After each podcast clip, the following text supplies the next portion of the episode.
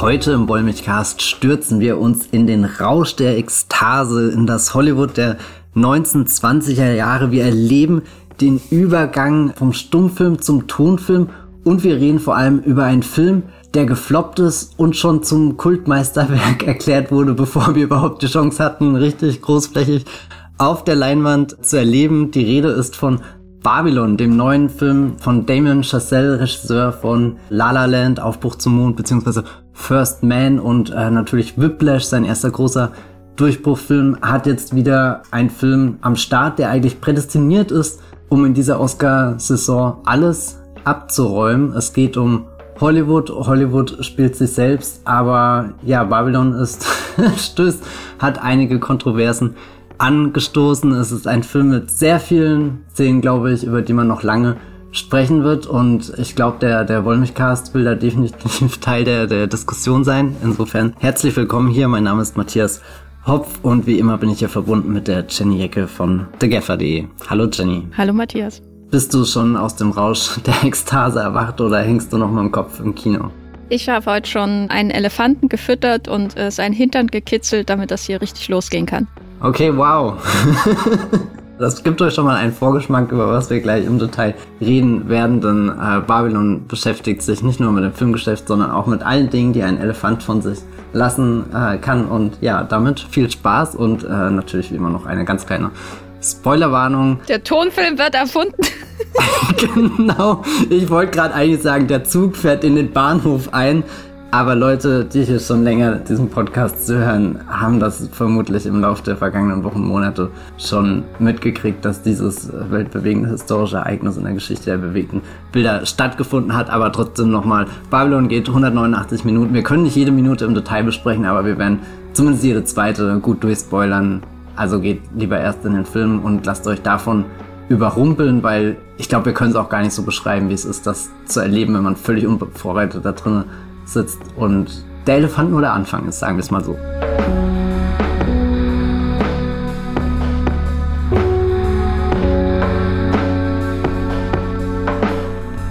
Ja, Babylon entführt in die 1920er Jahre und ist ein Film über Hollywood. Ist das was Besonderes? Nein.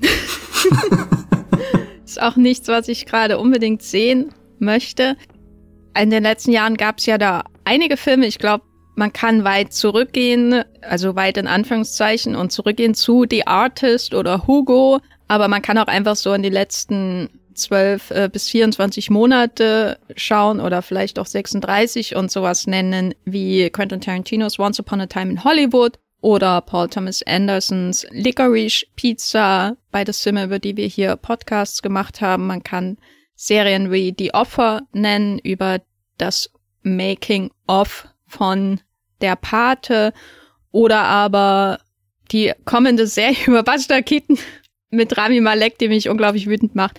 Oder Spielbergs neuer Film The Fablemans, wo es ja auch darum geht, wie er zum Filmemachen gekommen ist, der bald in Deutschland auch starten wird, beziehungsweise erst bei der Berlinale gezeigt werden wird. Und Sam Mendes, der Empire of Light gemacht hat. Also wenn nicht unbedingt immer über das Filmemachen selbst, äh, geht es doch gerade sehr häufig um, um Filme und die Liebe zum Kino und was Filme mit uns machen. Und da darf natürlich auch nicht ähm, Poirot Großmeister Kenneth Brenner mit seinem Belfast fehlen, äh, wo die ja einmal im Kino sitzen. Schlüsselszene, ja. Ich würde auf alle Fälle noch Nope einwerfen, um einen guten Film zu nennen. Der ja auch äh, sehr zwischen, zwischen wie entsteht Kino und äh, Hallo, ich bin Kino schwankt. Aber ja, wir hatten davon in den vergangenen Jahren sehr viele Vertreter im Kino, sogar im Streaming-Bereich. Wir können auch noch ganz kurz äh, die Ryan Murphy-Serie Hollywood droppen, die äh, ganz subtil um ja, Hollywood geht. Hast du die gesehen? Ja, Okay, du willst nicht weiter darüber reden. Dann lass uns zurück zu Babylon gehen. Was, was hebt denn für dich Babylon von den anderen Filmen ab, die wir hier jetzt einfach mal so ganz schnell durchgescheucht haben? Weil klar, alle haben irgendwie dieses Liebe zum Kino, Magie der bewegten Bilder. Aber trotzdem habe ich das Gefühl, Babylon sticht da aus der Masse raus, so wie äh, Margot Robbie mit ihrem roten Kleid ganz am Anfang auf der Party. Also ich glaube, von vielen der genannten hebt es sich ab, weil es das Kino nicht mit Samthandschuhen anfasst. Also es geht nicht um das distanzierte Sehen und äh, inspiriert werden oder so, was man ja zum Beispiel bei äh, Belfast hat, sondern es geht eher darum, die Scheiße mit den bloßen Händen von einem Haufen zum anderen zu bewegen, um zum Ziel zu kommen. Das ist ja auch die Eröffnungsszene dieses Films.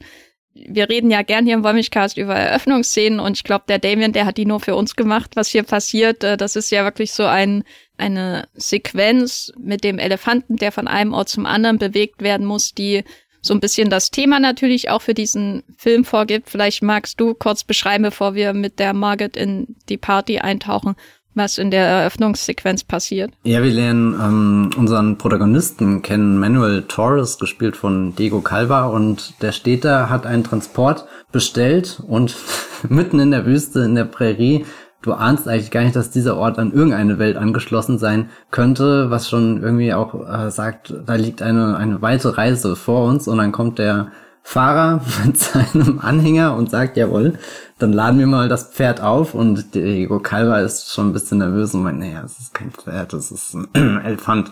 Und dann meint der äh, Fahrer, also ein großes Pferd. und du fragst ihn noch, feilte er gerade darüber, weil sie beide genau wissen, dass sie gerade illegal einen Elefanten transportieren müssen, aber nein, es stellt sich heraus, der Fahrer hat wirklich keinen, keinen blassen Schimmer davon, was ihn gleich erwartet. Und dann tritt auch schon der Elefant in Erscheinung und du hast das erste Spielberg-Face, was ungläubig in äh, die Weite schaut, was da auf ihn zukommt. Das ist schon pure Kinomagie. Und danach finden wir uns kurze Zeit in so einem Abbas Kiarostami-Film wieder, wenn wir beobachten, wie äh, zwei Fahrzeuge versuchen, den äh, Elefanten einen, einen Berg hoch zu transportieren. Da habe ich tatsächlich. Oder Werner Herzog, oder? Ja, stimmt, Werner Herzog. Oh, natürlich, ja, das ist die Überquerung mit dem Schiff. Warum bin ich da nicht als erstes drauf gekommen? Wahrscheinlich liegt es wirklich dran, dass ich letztes Jahr mehrere Kirostami-Filme, ähm, Arsenal war eine Retro, oder war das vorletztes Jahr schon? Egal, die Zeit verschwimmt. Äh, Autos, die einen Berg hochfahren und du fragst dich, werden sie jemals oben ankommen oder eben Schiffe, die über den Berg hinweg gesetzt werden müssen. Da ist Chassel schon sehr an den, den Wurzeln des Kinos an gekommen und die Sache ist natürlich, die Fahrzeuge sind nicht stark genug, um das Gewicht des Elefanten zu stemmen. Und gerade kurz bevor sie äh, den, den Berg erklommen haben, drehen die Reifen durch, äh, Schweißausbrüche, der Rüssel des Elefanten ist auch schon ganz wild die ganze Zeit und dann wird von hinten geschoben und gekitzelt, damit sich der Elefant entleert. Und dann sind alle erleichtert und einer ist voll geschissen und das Faszinierende irgendwie ist, wenn, wenn ich an diese, diese Filme Hollywood über Hollywood denke, dann kommt schon zuerst sowas wie The Artist bei mir tatsächlich ins Gedächtnis, weil der halt so ein Film ist, der, weißt du, wirklich diese, diese Samthandschuhe anzieht und sagt, jetzt ist was Besonderes da, jetzt beschäftigen wir uns mit uns, guck mal, wie, wie, wie toll diese Geschichte ist. Und wir mussten da auch wirklich Herausforderungen äh, meistern, dieser, dieser Übergang von äh, Stummfilm zu Tonfilm, der war gar nicht so leicht, aber da steckt ja schon oft dieses, dieses Prestige so groß geschrieben, dass es vermutlich selbst das Hollywood-Sein in Los Angeles verdecken würde. Das steckt da drin und ich glaube, auf den ersten Blick, wenn, wenn Babylon so gepitcht wird, wir haben den Regisseur, der schon diesen La La Land gemacht hat, auch so, so dieser, dieser ultimative Hollywood-Musical-Liebeserklärung. Und dann, dann haben wir Margot Robbie und Brad Pitt, zwei, zwei Megastars, die den, den Film anführen. Ich glaube, dann kommt man rein, setzt sich in Babylon hin, aber erwartet nicht, dass das Erste, was man im Close-Up dann irgendwie sieht, der Elefant ist, der sich entleert. Und das gibt, glaube ich, ganz gut den, den Tonfall des Films vor, der danach kommt und vielleicht auch gar nicht so unerwartet ist, wenn man sich den La La Land nochmal genau anschaut, weil La La Land hat zwar viele zuckersüße Szenen, viele Sonnenuntergänge, Aufgänge, ganz viele unendlich romantische Momente, wo Emma Stone und Ryan Gosling über diese Stadt der Engel hinweg blicken oder sogar in den Sternenhimmel aufsteigen und da gemeinsam tanzen. Also ganz viel von dieser Magie, aber La La Land hat am Ende auch einen Akt, wo sehr viel von dem in Frage gestellt wird, was wir davor gesehen hat und auch jedes Mal so eine Passage, wo ich richtig überrascht bin, wie ungemütlich der Film dann dann doch wird, obwohl er ausgehend vom Cover eigentlich wie der der komfortabelste äh, Komfortfilm seit Paddington 2 oder so sich anfühlt und da habe ich immer das Gefühl, dass dass äh, Giselle viel mehr noch in, in diese diese ungemütliche Kerbe reingeht, aber auch jede Menge Spaß hat. Also ich glaube, er hat noch bei keinem seiner vorherigen Filme so viel Spaß, einfach jetzt mal im besten Sinne auszurasten. Und was folgt, ist eine riesengroße Partyszene, wo wir die zweite wichtige Figur des Films kennenlernen. Genau, wir haben Diego Calvas Manuel oder wie er sich später, um hineinzupassen in die überwiegend weiße Hollywood-Welt, nennt Manny Torres kennengelernt. Und bei der Party, die er dann besucht mit einer Entourage von Menschen, die er bestochen hat, um den Elefanten transportieren zu können und deren Familie, da treffen wir dann als erstes Nellie Leroy, die wird von Margaret Robbie gespielt, eine aufstrebende Schauspielerin, wie es bei Wikipedia heißt. Und wir treffen auf der anderen Seite den etablierten älteren Hollywood-Star Jack Conrad, der von Brad Pitt gespielt wird. Und wir treffen auch Jean Smart, die spielt die Klatschtante von Hollywood und diverse andere Figuren. Also ich glaube, die wichtigsten sind dann noch Sidney Palmer, der wird von Jovan Adepo gespielt, ein Trompeter. Und äh, Lee Jun Lee, die spielt Lady Fei Zhu, eine Kabarettsängerin mit chinesisch-amerikanischer Herkunft.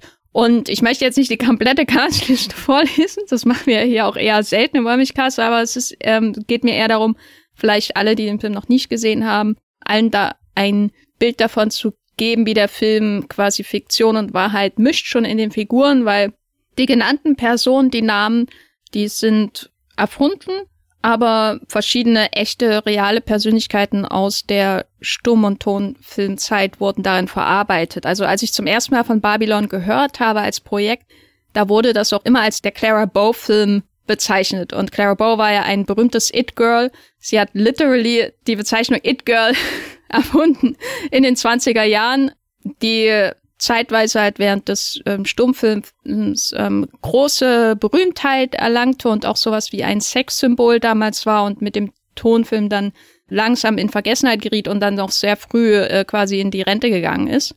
Und sie inspirierte zum Beispiel die Figur von Margaret Robbie, auch wenn Margaret Robbie überhaupt nicht aussieht wie Clara Bow, sondern die ursprünglich gecastete Emma Stone zum Beispiel. Da, als ich als Emma Stone damals gecastet wurde, dachte ich, ja, das kann ich mir vorstellen.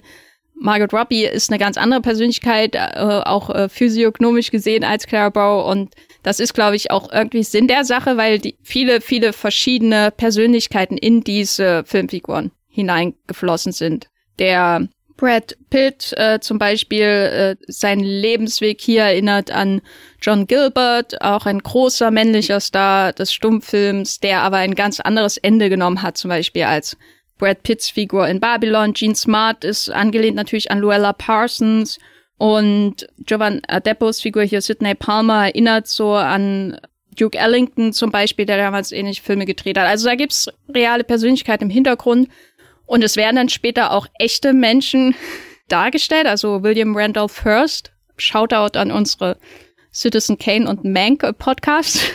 Der William Randolph Hearst kommt vor, Irving Fahlberg ähm, kommt vor, The, The Boy Wonder und so. Also so ein Mischmasch, aber überwiegend sind es schon erfundene Figuren, die von echten inspiriert wurden und das zieht sich dann auch durch den ganzen Film so der Umgang mit, ja, in Anführungszeichen, historischer Wahrheit, weil da nimmt das ja nicht ähm, so ganz. Genau, aber wir lernen die dann alle, die, die wichtigsten alle in einer großen orgiastischen Party kennen. Da gibt's dann auch so ein ähm, Referenz an den Fatty Arbuckle-Skandal, der nicht 1926 war, soweit ich mich erinnere, sondern der war Anfang der 20er, wo er für den Mord einer Frau verantwortlich gemacht wurde, ein großer Comedian. Also es gibt so ganz viele Parallelen, die werden dann alle hier zusammengemixt und es findet alles äh, in dieser Phase kurz vor dem Ende der Stummfilmzeit statt, obwohl das nicht alles damals stattgefunden hat. Babylon ist keine Dokumentation, möchte ich damit schon mal eingehend sagen. Vielleicht noch eins zum Hintergrund. Die Grundlagen für Chazelle fand ich dahingehend auch sehr spannend, weil er sich einerseits eben auf Kenneth Angers Hollywood Gossip Klassiker ähm, Hollywood Babylon bezieht, der größtenteils erstunken und erlogen ist. Und dann gibt's dann noch das große Buch, das ich hier rumliegen habe, mit dem man Häuser bauen kann, von Kenneth Brownlow, uh, The Parade's Gone By, was ihn auch offensichtlich inspiriert hat, es auch Bilder gibt. Das ist ein schönes Buch mit vielen Bildern, die man in Babylon wiederfindet, nachgestellt. Aber am Anfang steht diese Party. 1926. Ist das eine Untergangsparty? Ich glaube, wir als Zuschauer haben ja schon ein bisschen Vorwissen und können da viel Untergang reininterpretieren, aber ich glaube, so wie die Menschen da feiern, ist es für die eher der, der Standard. Es erinnert viel an die, die frühen Gatsby-Partys bei dem Buzz Lerman Film, wo auch ein Tobey Maguire oder so vorkommt. Also ich glaube auch schön alle Vorbilder, die du gerade genannt hast, aber ich glaube, eigentlich hat Giselle einfach nur die erste halbe Stunde von The Great Gatsby geschaut und sich gedacht, Moment, das kann ich auch. Die fühlen sich ja alle sehr lebendig an und die haben auch alle so kleine Probleme, Herausforderungen, die gelöst werden müssen, wie zum Beispiel eben äh, die junge Schauspielerin da an der Menge vorbeizuschmuggeln, die eventuell schon tot ist oder eventuell noch im Krankenhaus wieder weg werden kann, aber definitiv nicht morgen um 8 Uhr am Set erscheint. Aber da strahlt aus jeder der Figuren, als ist das der, der typische alltägliche Hassel und man kriegt ja später auch mit, dass es keine Ausnahmenacht gewesen, wo so heftig gefeiert wurde, sondern die sind alle morgen um acht auf der Matte. Aus irgendeinem Grund kriegen sie das hin und wirken dabei auch noch einigermaßen frisch. Das ist dieser, dieser Alltag einfach, der in dem wilden Hollywood existiert, den Giselle zeichnet. Aber es existiert schon auch so eine, ich glaube, das ist das, das Weltuntergangsstimmigste aus den Figuren raus, so eine leichte Melancholie, dass man gerade in diesem Pulsmoment drinne ist, mittanzen kann, oder den vielleicht sogar kontrolliert wie diese Brad Pitt-Figur, aber auch nicht komplett erfüllt ist. Also jede Figur, die da reinkommt, hat definitiv so einen Hunger auf mehr, der nicht bei der Party gestillt werden kann. Und ich glaube, das kommt dann auch sehr schön in dieser eher ruhigeren Vier-Augen-Szene zwischen Margot Robbie und Diego Calva raus. Also die, die beiden treffen sich, kennen sich vorher nicht. Er will irgendwie in den Film einsteigen und macht halt gerade eher noch so undankbare Botengänge. Sie ist theoretisch noch kein Star, aber fühlt sich schon wie ein Star oder wie sie selbst sagen würde, man, man ist halt einfach ein Star oder man ist kein Star. Sie wurde halt nur noch nicht in einem Film gecastet. Das ist irgendwie das Problem und beide sind gerade irgendwie an der Schwelle zu einer richtigen Karriere im Filmgeschäft und, und Margaret Robbie fragt ihn dann, wenn du überall hingehen könntest oder oder so so was was was würdest du wählen? Und er sagt halt einfach ja ja ein Filmset. Also da ist diese diese diese Party wo wo alles ausgestellt wird alles aus, aufgefahren wird sogar der Elefant wird aufgefahren. Das ist nicht das wo die eigentlich hinwollen. Das ist eher so so ein eine Begleiterscheinung davon irgendwas was dieses Riesending antreibt, aber wo die Leute hinwollen, ist, ist dieses Filmset. Und das fand ich, weiß nicht, schon eine unerwartet berührende Szene, die da in dem tosenden Chaos am Anfang stattfindet, die dann ja auch später nochmal von Brad Pitt aufgegriffen wird. Also der Brad Pitt schießt sich bei der Party komplett ab, wird von der Diego Calva Figur nach Hause gefahren, steht dann aber auch früh pünktlich wieder da und sagt, so, jetzt geht's los, jetzt fahren wir zu dem, dem Filmset. Das ist der Ort, wo sich alles entscheidet und dann macht ja auch Babylon so einen Cut und blendet erstmal den Titel ein. Und da, da ist irgendwie auch klar irgendwie so diese, diese Haltung von dem Film, wo er eigentlich hin will, dass, dass diese, weiß nicht, ersten 20, 30 Minuten, wie, wie lange auch immer diese, diese Party-Sequenz ist, dass das zwar überwältigend in jeder Hinsicht ist und da auch einige Dinge passieren, von denen du vermutlich auch noch tausend weitere Geschichten erzählen kannst, dein ganzes Leben lang, aber dass eigentlich das auch irgendwie nur so ein, so ein Weg ist, um woanders hinzukommen, wo wirklich was Bedeutungsvolles dann entsteht. Wobei man in Frage stellen kann, was für wirklich Bedeutungsvolles passiert und ob es so inszeniert wird, als wäre es was Bedeutungsvolles oder als wäre es nicht another day sozusagen im, im Leben dieser Menschen, weil wir haben ja dann mehrere unterschiedliche Perspektiven, die so auf diese sich anschließende Arbeit und das ist ja vor allem Arbeit, was man da dann sieht, blicken. Also wir haben den alternden Filmstar, den du ja ähm, schon erwähnt hast, der da mit einer Mischung aus absoluter Unprofessionalität und, und absoluter Professionalität da auftaucht. Also er stürzt besoffen, aber er ist dann on point, wenn es um was geht. Gerade wenn er da für den deutschen Diktatorenregisseur seine Liebesszene drehen muss, während im Hintergrund die Sonne untergeht und wir haben noch so und so viele Minuten. Und auf der anderen Seite haben wir ja die aufstrebende Karrieristin, die da irgendwie rein will, die ja, wie du ja gesagt hast, sich als Star eigentlich schon betrachtet, bevor sie es ist. Aber was ich interessant finde, so für die Perspektive des Films, ist natürlich der, der Manny selbst oder Manuel, weil man kann für viele Personen in diesem Film historische Vorbilder finden, aber die Perspektive, die sich da eigentlich wirklich durch alles zieht, für uns ist ja die eines Mannes, der kein klares historisches Vorbild hat, der eine Position einnimmt, an die sich vielleicht auch nicht viele erinnern. Und das meine ich sowohl mit Blick auf seine Assistententätigkeit, die er über weite Strecken einnimmt und dann auch, wenn er aufsteigt und dann irgendwie im Hintergrund arbeitet. Das heißt, wir nehmen eine Perspektive in dem Film ein von jemandem, der ein Rädchen im Getriebe ist, das vielleicht zum Teil ganz große Auswirkungen auf alles hat. Er ist dafür verantwortlich, dass der perfekte Shot überhaupt möglich wird bei diesem großen Monumentalfilm, weil er die Kamera besorgt. Und andererseits wird sich niemand jemals an seinen Namen erinnern. Wenn man nicht gerade ein Archiv durchforstet, in dem sein Name in einem Memo genannt wird, ähm, von Kinoscope, wie er hier das fiktive Filmstudio genannt wird. Also für jeden David O. Selznick, möchte ich damit sagen, an den man sich erinnert, wenn man aber zumindest Nerd ist, oder Irving Fallberg, gibt es dann halt Dutzende und Aberdutzende von Menschen, deren Namen vergessen wird, obwohl sie vielleicht auch hohe Positionen teilweise eingenommen haben, was Manny ja im Verlauf dieses Films gelingt. Was ich interessant fand bei dieser Perspektive ist, Manny ist schon ein rücksichtsloses Arschloch, oder? Also, wenn du dir überlegst, was er am Anfang bei der Party macht und was er später macht, um die Kamera zu holen, das wird ja alles unkommentiert einfach gezeigt. Ich meine, das Geschickte ist, er wird mit dieser undankbaren Elefantenaufgabe eingeführt, was glaube ich schon viele Sympathien ermöglicht. Er ist dieser, dieser absolute Underdog-Außenseiter und er wird halt von dieser, wenn ich an jeden Ort der Welt könnte, ich will einfach nur ein Filmset. Das ist schon sehr relatable irgendwie.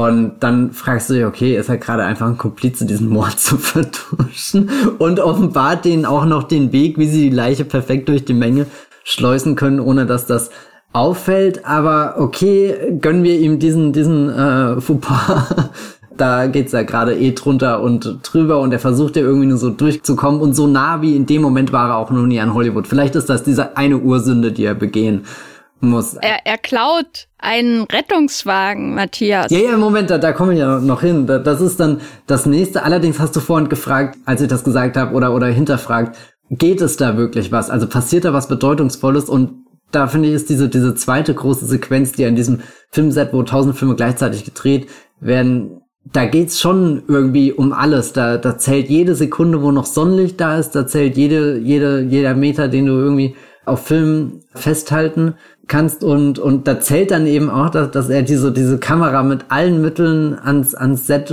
bringt, nämlich indem er einfach einen Krankenwagen stiehlt und dann da hinfährt, als Held gefeiert wird, aber vermutlich stirbt gerade irgendjemand im Straßenverkehr von Los Angeles und es gibt einfach keine Sanitäter, die den Unfallsort rechtzeitig erreichen können, um dieser Person das äh, Leben zu retten. Also Hollywood ohne Opfer gibt es keinen Sieg. Ich kann es nur wieder ähm, zitieren, die große Weisheit festgehalten im, im Stammbaum der äh, Witwicky-Familie aus den historisch, filmhistorisch nicht weniger relevanten Transformers-Filmen von Mikey Bay in, in Babylon gibt's Casualties, da, da gluckst du schon vor Lachen, wenn irgendwie die Lanze in einem Statisten steckt und, und die Leute so tun, als, naja, keine Ahnung, es ist halt gerade passiert und vielleicht war er Alkoholiker und, und es ist äh, ein Unfall.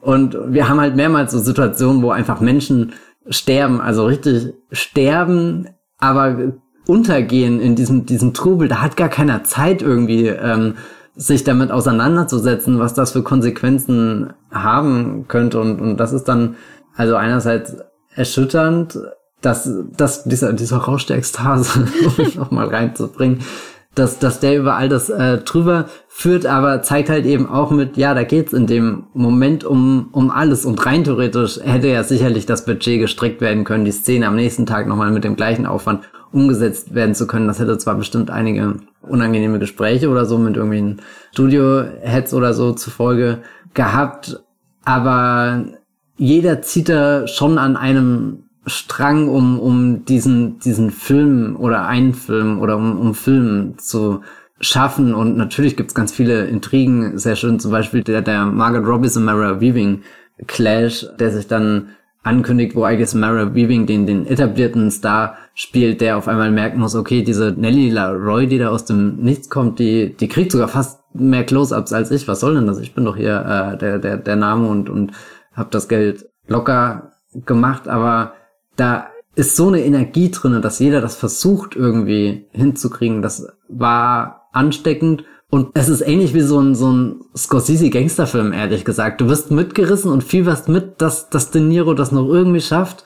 Und eigentlich, wenn du einen Schritt bei Casino zurücktrittst oder Goodfellas, denkst du dir auch einfach nur, um Gottes Willen, was bin ich für ein Mensch im Lauf dieses Films geworden? Und, und die Calva-Figur hat ja sogar ihren Michael Corleone im Moment aus der Pate, wo, wo fast die, die Türen zugemacht wird. Also, also ich weiß nicht, ich habe der Pate lange war mir nie klar, was für eine unfassbare Szene das am Schluss ist, wenn, wenn, wenn die, die Männer die Tür zumachen und, und hier ihr Ding weiter planen und äh, die Frauen irgendwie draußen bleiben aus dem Raum oder auch später in der Pate 2 gibt es so ein paar Szenen, da, da sitzt Michael Corleone wieder, der, der so, so ein keuchender Tod in seinem Sessel ist da in so einem ganz unheimlichen Licht eingefangen und, und Calver sitzt auch irgendwann zurückgelehnt in seinem Studio Executive Sessel und, und hat diese, diese nach hinten gegelten Haare auch, die ihn dann wirklich creepy erscheinen lassen. Also er ist in manchen Passagen des Films auch wirklich nur so, so ein Sprung weg von der Tobey Maguire Figur, die am Ende so als dieser komplette Abgrund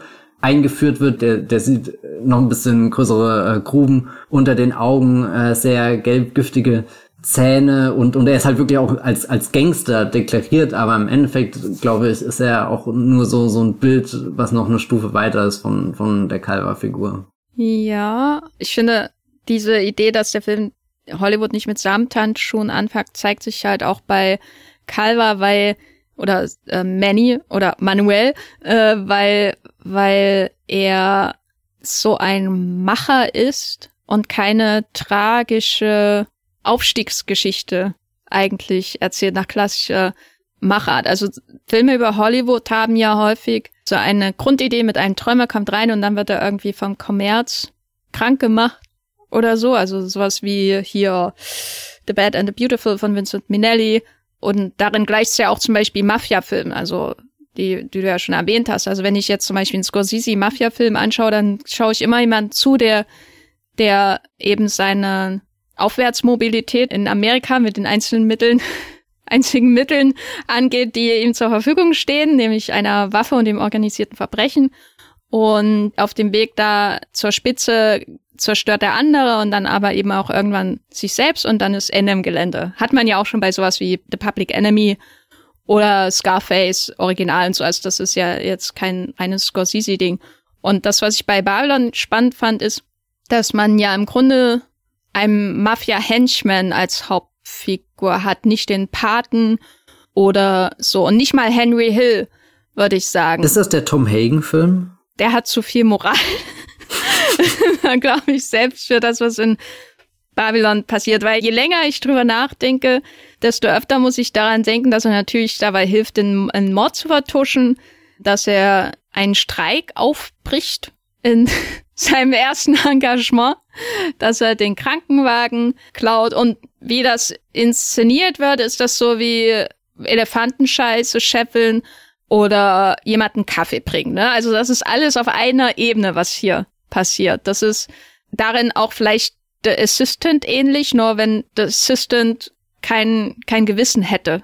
Du nimmst das alles mit und denkst so, ja, ist vielleicht ein bisschen skurril, der tut halt alles für seine Arbeit, bis dann irgendwann die Szene mit dem Jazzmusiker kommt und du konfrontiert wirst mit einer anderen relevanten Nebenfigur im Film und auf einmal die Perspektiven clashen. Also weil wir haben ja so ein, ein parallel laufende Anzahl an Perspektiven auf dieses Filmbiss und da ist eben der Brad Pitt genauso wie die Margaret Robbie als der der alternde Star genauso wie das aufsteigende Starlet und da ist eben auch der Manny dabei, der eben die Konstante ist durchgängig, aber wirklich eine Reflexion passiert erst, wenn die Perspektiven clashen, wenn er Sid erniedrigen muss, um an sein Ziel zu kommen und auch später natürlich, wenn er mit Nelly, also der Figur von Margaret Robbie, arbeiten muss und sich die, die Perspektiven clashen. Und daran erinnert es mich halt an Henchman, weil beim Henchman in einem Mafia-Film hast du in der Regel keinen Arc, der zu seiner Charakterbildung irgendwie beiträgt oder so, sondern der macht und der ist der Grund, warum der Pate da seine große Familienfeier finanzieren kann. Er hat Macher, die das System am Laufen halten. Und das ist im Grunde die Figur, die wir hier haben in Babylon, um zu schauen, wie funktioniert die Traumfabrik. Und das ist schon, äh, finde ich, ein wichtiger Unterschied zu anderen Filmen, die wir hier am Anfang genannt haben. Die, die Filme machen als idealistische Kunstform wahrnehmen oder als idealistische Teilhaber an einer Kunstform wahrnehmen.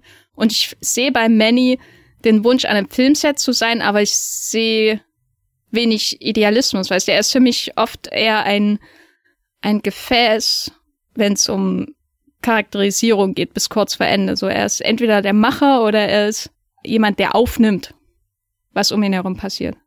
Ich finde das super spannend, weil ich habe auch, äh, du hast jetzt schon das Ende angedeutet, das Gefühl, dass da sitzt er ja auch zum ersten Mal im Kino und schaut einen Film und dann sieht er auf einmal wirklich, was da alles möglich ist. Also er hatte diese, diese Idee am Anfang, wenn ich auf dem Filmset bin, dann bin ich erfüllt, da kriege ich irgendwie diese, das ist das Ziel, wo ich hin will, aber er merkt irgendwie, dass dieses Set halt ihm nie diesen, diesen Erfüllungsmoment auch geben wird, sondern das Set ist ja noch rasanter eigentlich als die Party davor und, und er, er kommt wahrscheinlich auch nie persönlich an diesen Punkt der, der Reflexion. Ich finde, das wird auch äh, mit den zwei Szenen, die du schon gemeint hast, also wo zusammen mit, mit Nelly und Sid sind das ja so drei Außenseiterfiguren, die am Anfang von, von außen in das Hollywood reinschauen, gerne drinne wären, es dann irgendwie schafft, so einen Fuß in die Tür zu bekommen, gemeinsam aufsteigen und und gerade gerade die, dieser dieser Moment, wo die Calver-Figur den den den Sid fragt so mit, naja, was würdest du ändern? Und er sagt dann ja, die Kamera schaut in die falsche Richtung.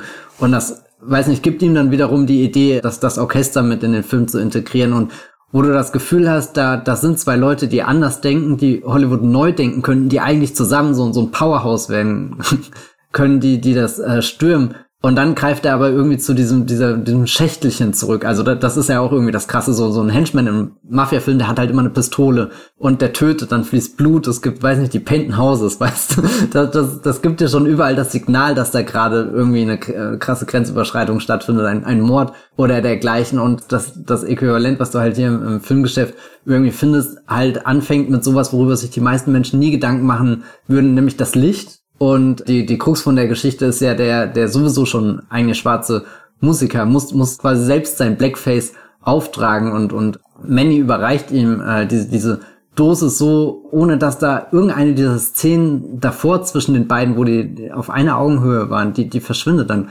komplett. Und das macht es so grausam. Und ich glaube halt, dass er als Figur nie die Möglichkeit hatte, darüber wirklich nachzudenken, weil bei ihm halt alles Schlag auf Schlag geht. Er legt ja im Endeffekt auch eine sehr rasante Karriere hin, auch wenn es bei der äh, Nelly-Figur zum Beispiel deutlich schneller wirkt, weil sie halt wirklich vorne im, im Rampenlicht stattfindet. Du hast aber auch schon gesagt, er ist halt diese, diese klassische Figur, die die die Kamera beschafft und du, du erfährst das nie, die dann irgendwelche Produzentenentscheidungen trifft und du erfährst es nie, aber er, er kommt ja am Ende eigentlich sogar am, am meisten an die Spitze. Er, er hat ja da richtig die Macht dann, ähm, Projekte aufzubauen, Filme in Position zu bringen, dass die gedreht werden, aber ist halt auch immer irgendwie damit beschäftigt, das noch und das noch und das noch und das noch zu klären. Und deswegen sieht ja auch sowas wie den, den Tonfilm nicht kommen, den muss er ja selbst auch irgendwie im, im Kino erleben, um, um dann das Offensichtliche eigentlich zu transportieren, was, was insgeheim schon, schon viele Menschen irgendwie wissen, dass das eine völlige Sensation ist und die Branche für immer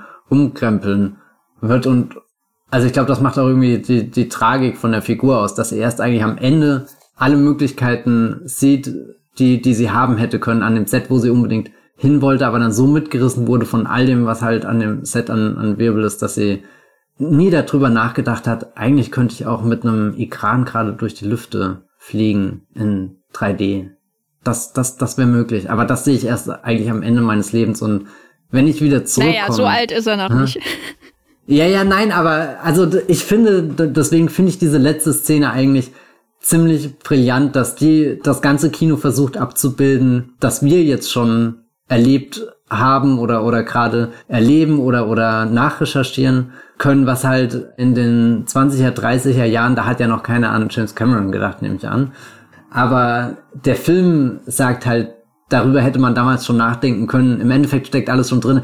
Wir haben ja im Endeffekt im Podcast diesen Running Gag, dass früher oder später alles entweder zu, zu hier den Lumières oder Méliès oder so zurückgeht. Also die, diese Einfahrt des Zuges, das erwähne ich so oft, aber ich meine es halt im Endeffekt ernst, dass du diesen, diesen roten Faden dahin ziehen kannst. Und ich finde irgendwie, das bringt diese, diese ganze Calver-Sache sehr schön zum Ausdruck, dass er 180 Minuten lang in einem Film von A nach B, nach C, nach D rennt, völlig außer Atem ist, Dinge macht, die er äh, vielleicht auch gar nicht machen will, da, da hineingerät. Ich will ihn jetzt auf keinen Fall von aller Schuld freisprechen, aber irgendwie dieses, du bist da eigentlich an diesem magischen, sehr besonderen, vielleicht sogar einmaligen Ort, wo du was erschaffen kannst, aber du kommst nicht richtig zu diesem Schaffensmoment hin, der, der diese, diese, diese ultimative Erfüllung bringt. Also das finde ich sehr interessant, weil das ist ja auch ein Film, du hast vorhin gesagt, so er ist dieser Macher, es geht viel um dieses Machen, um vorwärts zu kommen, den nächsten Film, den nächsten Hit, den nächsten Flop, was ist ein guter Film, was ist ein schlechter Film. Jeder kommentiert dieses Hollywood schon, während es entsteht, aber ich glaube, so, so eine der, der Ver verborgenen Erkenntnisse, die da drin sind, ist, dass es sehr wenige Figuren in dem Film gibt, die wirklich diese Magie der bewegten Bilder, dieses, diese, dieses Traumfabrik, das sind immer so Worte, die sehr schnell fallen und wenige, äh, wenige Leute überlegen, was kann das wirklich bedeuten? Und, und er sieht am Ende, was es eigentlich hätte schon die ganze Zeit bedeuten können. Und das finde ich sehr faszinierend. Ja, wobei ich aber sagen würde, dass die Fabrik nur funktioniert, wenn man auf das nächstgelegene Ziel schaut und keine Vision hat. Also, weil, weil das, was er als Filme machen ja dann zeigt in meiner, ich würde schon sagen, ist wahrscheinlich meine Lieblingssequenz, diese ganze Geschichte mit, wir filmen in der Wüste, sieben verschiedene Filme gleichzeitig, von der kleinen Komödie bis zum gewaltigen Epos und so, was das zeigt, ist ja, keiner dort außer einer hat eine Vision. Die einzige Person, die in dem Film, finde ich, eine ne Vision hat, ist äh, Brad Pitt. Das ist der, der immer sagt, Film kann das sein. In Europa machen sie schon das. Der Tonfilm, das ist die Zukunft sozusagen. Also er ist ja der, der das auch so immer proklamiert, ne, die die Vision zu haben und was Film sein könnte und so. Und dann wird er natürlich tragischerweise genau davon dann irgendwie auch hinweggerafft. Wobei es sicherlich nicht nur am Tonfilm liegt, wie, wie seine Geschichte ausgeht. Aber das, was ich finde, so nicht unbedingt originell, aber schön ist an, an der Darstellung von Hollywood bei Chazelle ist, dass niemand eine Vision hat. Dass sicher die höheren Kräfte vielleicht auch einen guten Film machen können. Das ist ja so das, was dann als äh, später als Genius of the System auch bezeichnet wurde. Das heißt, wenn diese viele Leute zusammenarbeiten, dann kommt was Großes dabei raus. Versus die Vorstellung, du brauchst einen genialen Autorenfilmer, der das macht. Aber das, was wir hier sehen, ist ja alle Arbeiten in einer Fabrik. So wie der Film hergestellt wird, ist ja wirklich wie in einer etwas chaotischen Fabrik, wo es unterschiedliche Abteilungen gibt, die dann ähm, zusammen etwas schaffen. Das wird natürlich nicht als höchst professionell dargestellt, sondern mit einer gewissen Lust am Chaos, die wahrscheinlich nicht viel mit der Realität, insbesondere im Jahr 1926, zu tun hat. Aber das, was er zeigt, ist, dass viele Leute einfach gearbeitet haben. Manche haben es gemacht, weil sie Geld machen wollten, manche hatten irgendwelche romantischen Ideale. Das trifft ja auch auf Manny zu, dessen romantisches Ideal ja auch personifiziert wird von Nellie Leroy. So, aber darüber hinaus weißt du auch nicht, ob er wirklich Kunst machen will und so. Und manche steigen dann eben auf, wie man dann eben auf Fabrikleiter wird und dann ist die Karriere zu Ende. weil du einen psychopathischen von Tobey Maguire gespielten Gangster verärgert hast und dann verschwindest du und oder du machst halt endlos weiter. Das, was der Film erzählt, sind die Menschen, die verschwinden, weil der Fame absinkt oder weil sie, wie gesagt, einen Psycho-Gangster äh, verärgert haben oder so. Aber das ist auch das Schöne, dass es um hier natürlich auch um Verschwinden geht in Babylon. Aber so seine Set-Pieces zieht er natürlich aus diesem kurzen Moment, wo sie Teil dieser gewaltigen Maschinerie sind. Wo es gar nicht mal so sehr darum geht, kämpft hier Kunst gegen Kommerz, was man ja auch in vielen Filmen übers Filmemachen hat, auch aus Hollywood. Das ist hier eigentlich völlig irrelevant. Das, worum es hier geht, ist, dass Nellie Leroy eine oder zwei Tränen weinen kann auf Befehl und das auch tut und dass sie das zusammen mit einer Regisseurin macht, die erkennt, dass das gut ist, die ja auch ähm, Dorothy Arsner so ein bisschen nachgebildet ist, also eine realen Hollywood-Regisseurin. Es kommt alles zusammen und dadurch ergibt es so eine, um mal Christopher Nolans Oppenheimer vorwegzunehmen, so eine Explosion, aus der unglaublich viel Energie freigesetzt wird wenn diese Atome aufeinanderfallen. Ich glaube, ich erkläre das falsch, aber ist ja egal. Und dadurch entsteht dann so ein in der Zeit einmaliges etwas, was man Kunstwerk nennen kann, man kann es Produkt nennen oder was weiß ich. Das interessiert den Film, glaube ich, nicht. Es geht in dem Film ja eigentlich nicht so sehr um die Frage, wie gesagt, Kunst oder Kommerz. Und das ist das, was dann eben zufällig dazu führt, dass man 50 Jahre später in Singing in the Rain sitzt. Ich meine, das ist ja auch dann der Monolog von der Luella Parsons Figur, wo man dann auch wieder sich fragen kann, als der, äh, die von Gene Smart gespielte Version hat, wo man sich auch wieder fragen kann, äh, ist das jetzt das, was der Film denkt oder Damien Chazelle denkt oder ist es nur eine Interpretation davon? Aber das ist das, was ich so erfrischend fand an Babylon. Also niemand kann voraussehen, was dann passiert. Und alles ist irgendwie auch nur ein Zufall. Es gibt Visionäre sicherlich, aber auch die können immer nur bis zum nächsten Film denken. Und dadurch entsteht die Magie, wenn man so will, in dem Film. Also ich finde es auch nicht so wichtig, ob Manny jetzt sieht, dass der Tonfilm kommt oder nicht, sondern eher so, die Revolution schwappt über einen hinweg und man passt sich an und das macht er ja.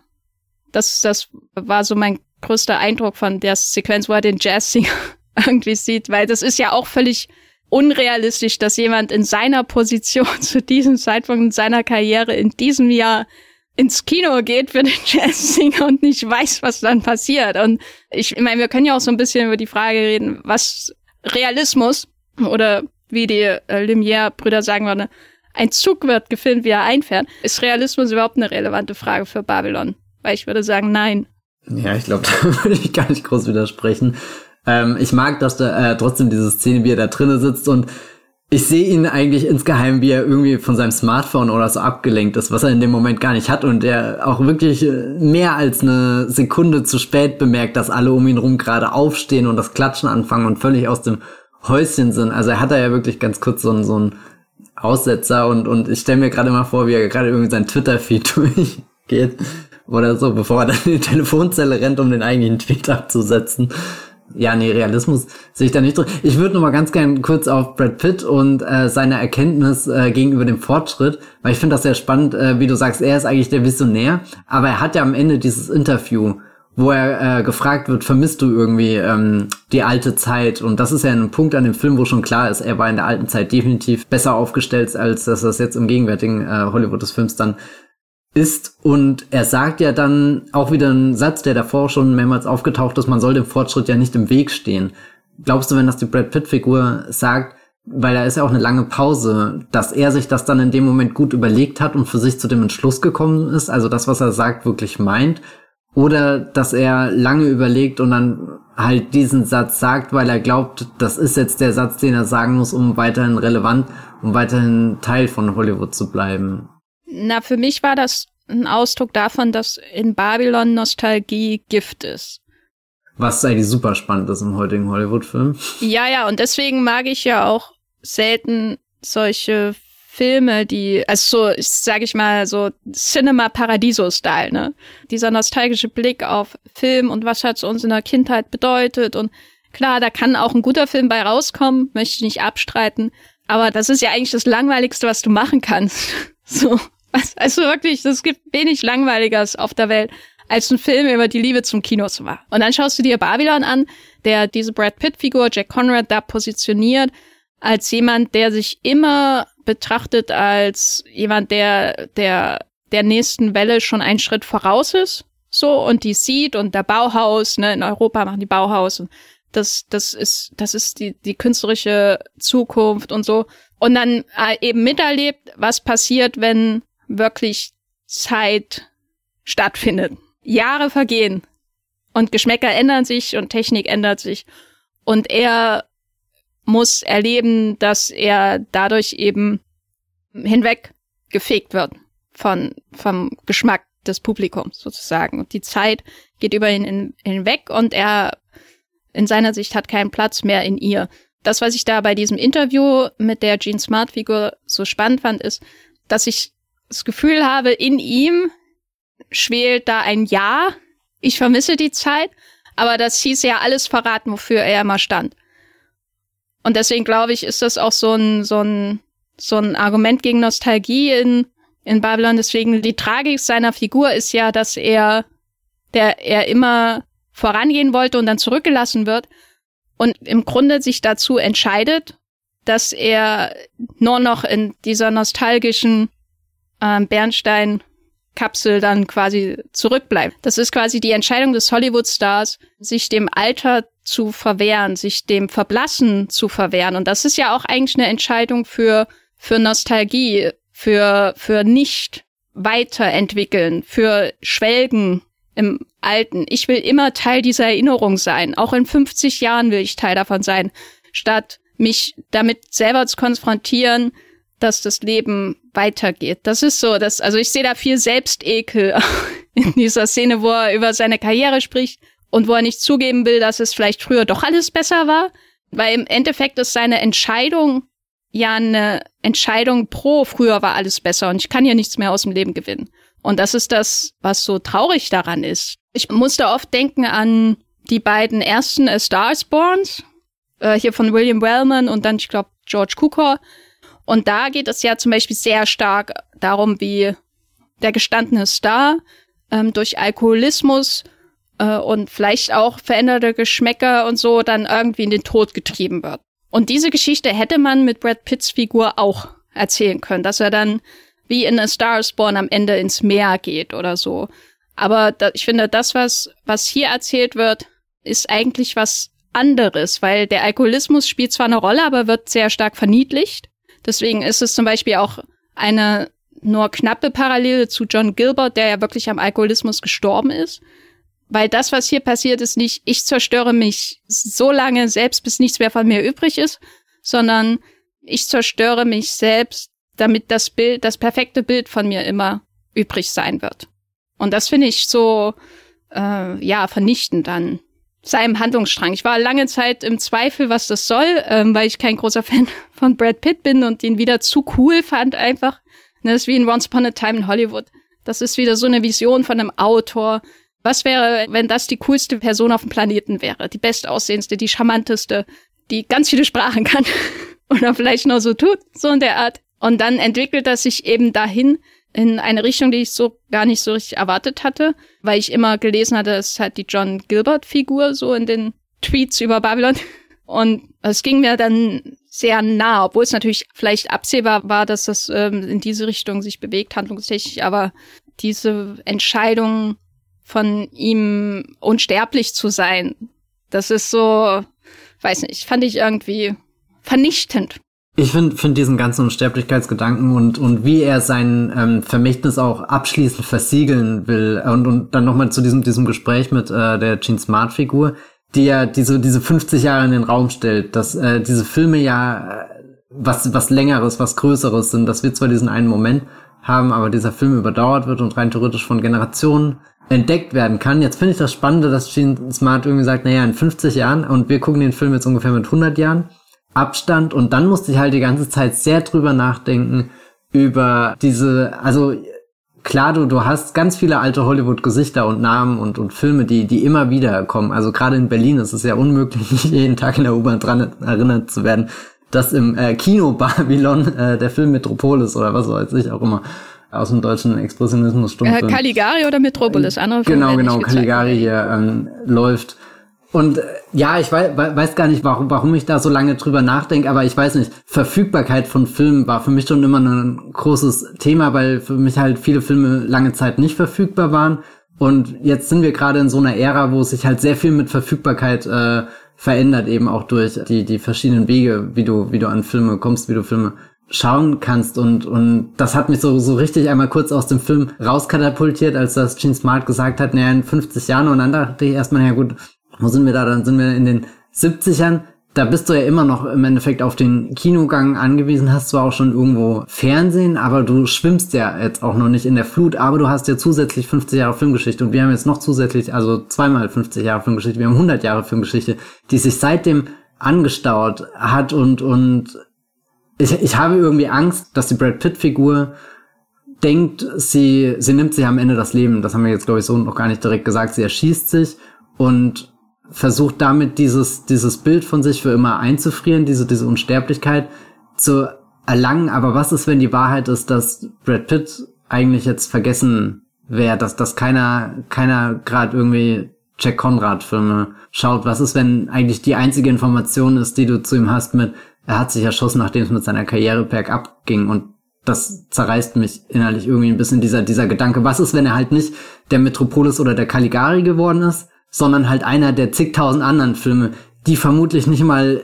gut restauriert vorhanden sind, sondern wenn überhaupt mit Glück hast du noch eine zerfletterte Filmrolle, deren Überleben überaus fraglich ist, weil sie unter äh, suboptimalen Umständen gelagert ist. Und, und eigentlich fand ich das sehr berührend von Chazelle, dass, dass er dem Kino so eine Unsterblichkeit in seinem Film zuspricht und das am Ende versucht auch in einer großen Sequenz zusammenzuführen, wo er sagt, das ganze Kino existiert jetzt und immer und überall, so everything, everywhere, all at once, nur eben nicht von den, den Daniels, sondern irgendwie mit einem, mit einem schöneren, größeren Film-Universal-Gedanken, weil ich weiß nicht, ich werde auch älter und ich habe viele Filme gesehen, aber ich sitze auch manchmal da und denke mir, ich werde auch nie alle Filme sehen, die ich eigentlich schauen will. Ich habe so viele verschiedene Listen, wo ich versuche, äh, Herr der Lage zu werden und das äh, eskaliert einfach mit, mit jedem neuen Ding, was ich entdecke und, und Babylon gibt dir zumindest das Gefühl, dass du rein theoretisch das alles erleben kannst und, und das fand ich unerwartet berührend am Schluss auf so einer ganz komischen Metaebene von jemand, der eigentlich auch diese, dieses Kino so, so liebt und alles davon sehen will, aber weiß, es ist nicht realistisch, das alles zu sehen und vermutlich existiert irgendwo so, ein, so eine Brad Pitt-Figur, die, die im Schatten von, von Caligari niemals entdeckt werden wird, weil eben nicht mehr möglich, nicht mehr, nicht mehr wirklich vorhanden, dass dieses Versprechen von diesen 50 Jahren, was, was Gene Smart gibt, auch nur halb wahr ist. Und ich glaube, das lässt sich ja auch auf viel mehr noch übertragen, diese, diese Suche nach ähm, da sind wir ja wieder am Anfang von der Geschichte mit, schaffen die da wirklich was Bedeutungsvolles, jetzt unabhängig von, von was sie da eigentlich genau schaffen, aber erlebst du nicht Himmel und Hölle und am Ende verschwindest du. Also, ich habe Anfang der Woche eine Fancam gesehen äh, zu John Gilbert, unterlegt mit äh, hier M83. Äh, insofern ist er unsterblich.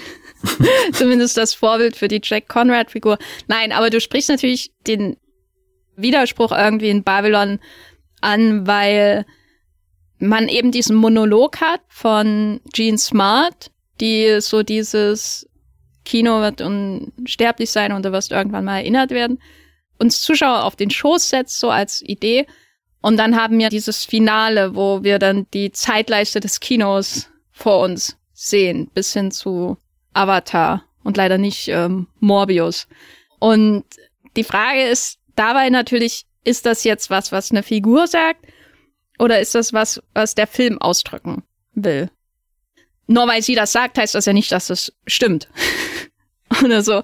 Also, ähm, und was ich schon in Babylon sehe, ist die Idee, ja, manche Leute werden unsterblich sein. So wie Gene Kelly in Singing in the Rain unsterblich ist in diesem Jahr, in dem Manny da hineingeht und den Film schaut. Da ist er ja noch nicht unsterblich, das ist ja alles erst neu, aber aus unserer Perspektive von heute, die wir diesen Film schauen, ist Gene Kelly in Singing in the Rain unsterblich. Das ist ja auch wieder sowas, ne? Was sehen, sehen die Figuren im Film? Was sehen wir? Was bringen wir an Ballast mit an Ideen? Was unsere Sicht auf diese Dinge im Film wieder beeinflusst. Und wenn ich Gene Kelly in dem Film sehe, denke ich, das ist ein Ausdruck von Unsterblichkeit. Aber ist das wirklich überhaupt relevant für Babylon? Ist es nicht relevanter, dass da jemand am Set es geschafft hat, kurz bevor die Sonne untergeht, eine schöne Kussszene zu drehen. Und vielleicht erinnert sich irgendjemand daran, vielleicht macht dann 100 Jahre später First Twitter eine Fancam mit diesem Kuss da am Ende so und setzt da schöne Musik drunter. Aber vielleicht ist es auch völlig irrelevant, weil es geht nur darum, dass es gelungen ist, dass all diese tausend Menschen und die schlecht bezahlten Arbeiter und der hervorragend bezahlte Produzent und der Studioboss und alle, die da irgendwie dran beteiligt sind, dass es durch einen wegen des Schicksals, durch einen, durch aber auch vor allem durch ihre Arbeit, dass es gelungen ist, diesen Moment zu filmen. Wir wissen ja nicht mal, ob der Film von ihm gut ist, den er da dreht. Uns ist auch natürlich bezeichnend, dass Manny nicht einen Film von sich selber sieht da wenn er da am Ende ins Kino geht, sondern jemand anders. Er hat an einem Film mitgearbeitet, wo Singing in the Rain vorkam, weil Singing in the Rain ja nicht extra für Singing in the Rain von Stanley Down geschrieben wurde. Aber dieser Film, wo Singing in the Rain vorkam, der ist vielleicht jetzt irgendwo nur noch bei YouTube in 480 Pixeln sozusagen zu sehen. Ich tendiere und, eher zu 240. Ja, und hat, hat drei Logs bei Letterboxd und nur eine Review und die ist auf Chinesisch, so mal meine Erfahrung mit der Anatol Litwak Retro wiederzugeben, die ich gerade durchmache. Und das ist aber egal, weil es geht darum, dass er damals an diesem Set war und der Teil davon war. Dass diese Maschinerie vielleicht an anderer Stelle irgendwann auch Singing in the Rain hervorgebracht hat. Das ist das Gefühl, was ich hatte. Das ist das, was mir so gut an Babylon gefallen hat, dass, dass niemand dieser Menschen im Film was Bedeutsames getan hat. Oder zumindest wird es nicht so inszeniert, als hätte jemand 20 Jahre später einen Film von Nellie Leroy gesehen und das Leben wurde verändert oder so. Man sieht ja ein paar Zuschauerreaktionen im Film, aber die sind eigentlich nicht wirklich ausdrucksstark, wenn es um das geht, was die Menschen selber schaffen, außer dann in der Negativversion, wenn wir sehen, wie die Leute über den Film von Jack Conrad lachen. Aber wir sehen nicht, wie Leute weinen, weil sie den Film von Jack Conrad sehen. Es geht um das, finde ich schon, um das Filmemachen an sich und nicht die Nachwirkung. So sehr alles danach ist ein Bonus. Ja, das fand ich eigentlich sehr schön, dass, dass es wirklich um diesen, diesen, diesen Schaffensprozess geht und nicht das, was, was passiert danach mit dir, sondern du hast das in dem Moment erlebt. Und ich glaube, es ist auch, weil wir vorhin gefragt haben, ist der Film realistisch oder nicht, das ist vielleicht sogar die realistischste Einschätzung, weil wie viele Leute bleiben überhaupt im Abspann sitzen und selbst wie viele Namen davon kennst du, die ersten zehn, die durchrollen und danach steht halt auch äh, Hans Müller, Rainer Gruber da. Und du denkst dir ganz Zeit, hm, who's that? Aber Hans Müller-Rainer Gruber hat einen absolut erfüllenden Dreh gehabt. Oder vielleicht auch die Hölle beim Dreh. Wer weiß es, vielleicht wurde er unterbezahlt, überbezahlt. Kann alles. Ähm, vielleicht hat er passiert. eine Lanze im Bauch. Ja, genau. Vielleicht hat er den Dreh gar nicht überlebt. Aber es hat auch keiner gemerkt, weil, weil sich keiner so richtig an ihn erinnert. Aber, aber er war da und hat das erlebt. Das finde finde ich, ja, das äh, haut mich gerade auch irgendwie ein bisschen um, dass weiß nicht, dass du einerseits einen Film im Kino schaust, der mit seinen drei Stunden in jeder Phase irgendwas ist und dir irgendwie was gibt, worüber du noch lange reden kannst. Also so ein Film, der eigentlich fast per Design auf, auf so ein, so ein, so ein, so, so, so ein verlängertes Leben hat, egal ob er jetzt floppt oder, oder verrissen wird, da steckt ja ganz viel Zeug drinne, weswegen du irgendwann wieder über ihn reden wirst, warum er erstmal nicht so schnell verschwinden wird, wie das vielleicht irgendwelche anderen Filme tun. Also Babylon hat da gewissermaßen einen Attraktionscharakter, den man ihm gar nicht nehmen kann und, und trotzdem steckt im Film dann eigentlich das Plädoyer, das, das, das, das, das Aufregendste an Babylon selber. Wir vermutlich auch nie im Kino dann direkt sehen werden. Das finde ich eigentlich auch eine sehr schöne Idee von, der Film hat diese Möglichkeit wiedergesehen zu werden und das ist ehrlich gesagt eine der Dinge, die ich am meisten an Film mag, dass ich, also, dass, dass ich sie einfach nochmal schauen kann, dass sie diesen, diesen unfassbaren Kuss vor dem Sonnenuntergang, dass ich den nicht nur einmal erlebe, sondern dass ich den immer wieder gucken kann. Aber da bin ich halt in dem Fall auch der Kinogänger, der nur diese Version vom Kino kennt und ich versuche das gerade auf mich zu übersetzen, wo ich quasi eher in, der, in dieser, dieser Schaffensphase drinne stecke und weiß nicht, fotografiere unfassbar viele Sonnenuntergänge, deswegen passt das gerade so gut dazu.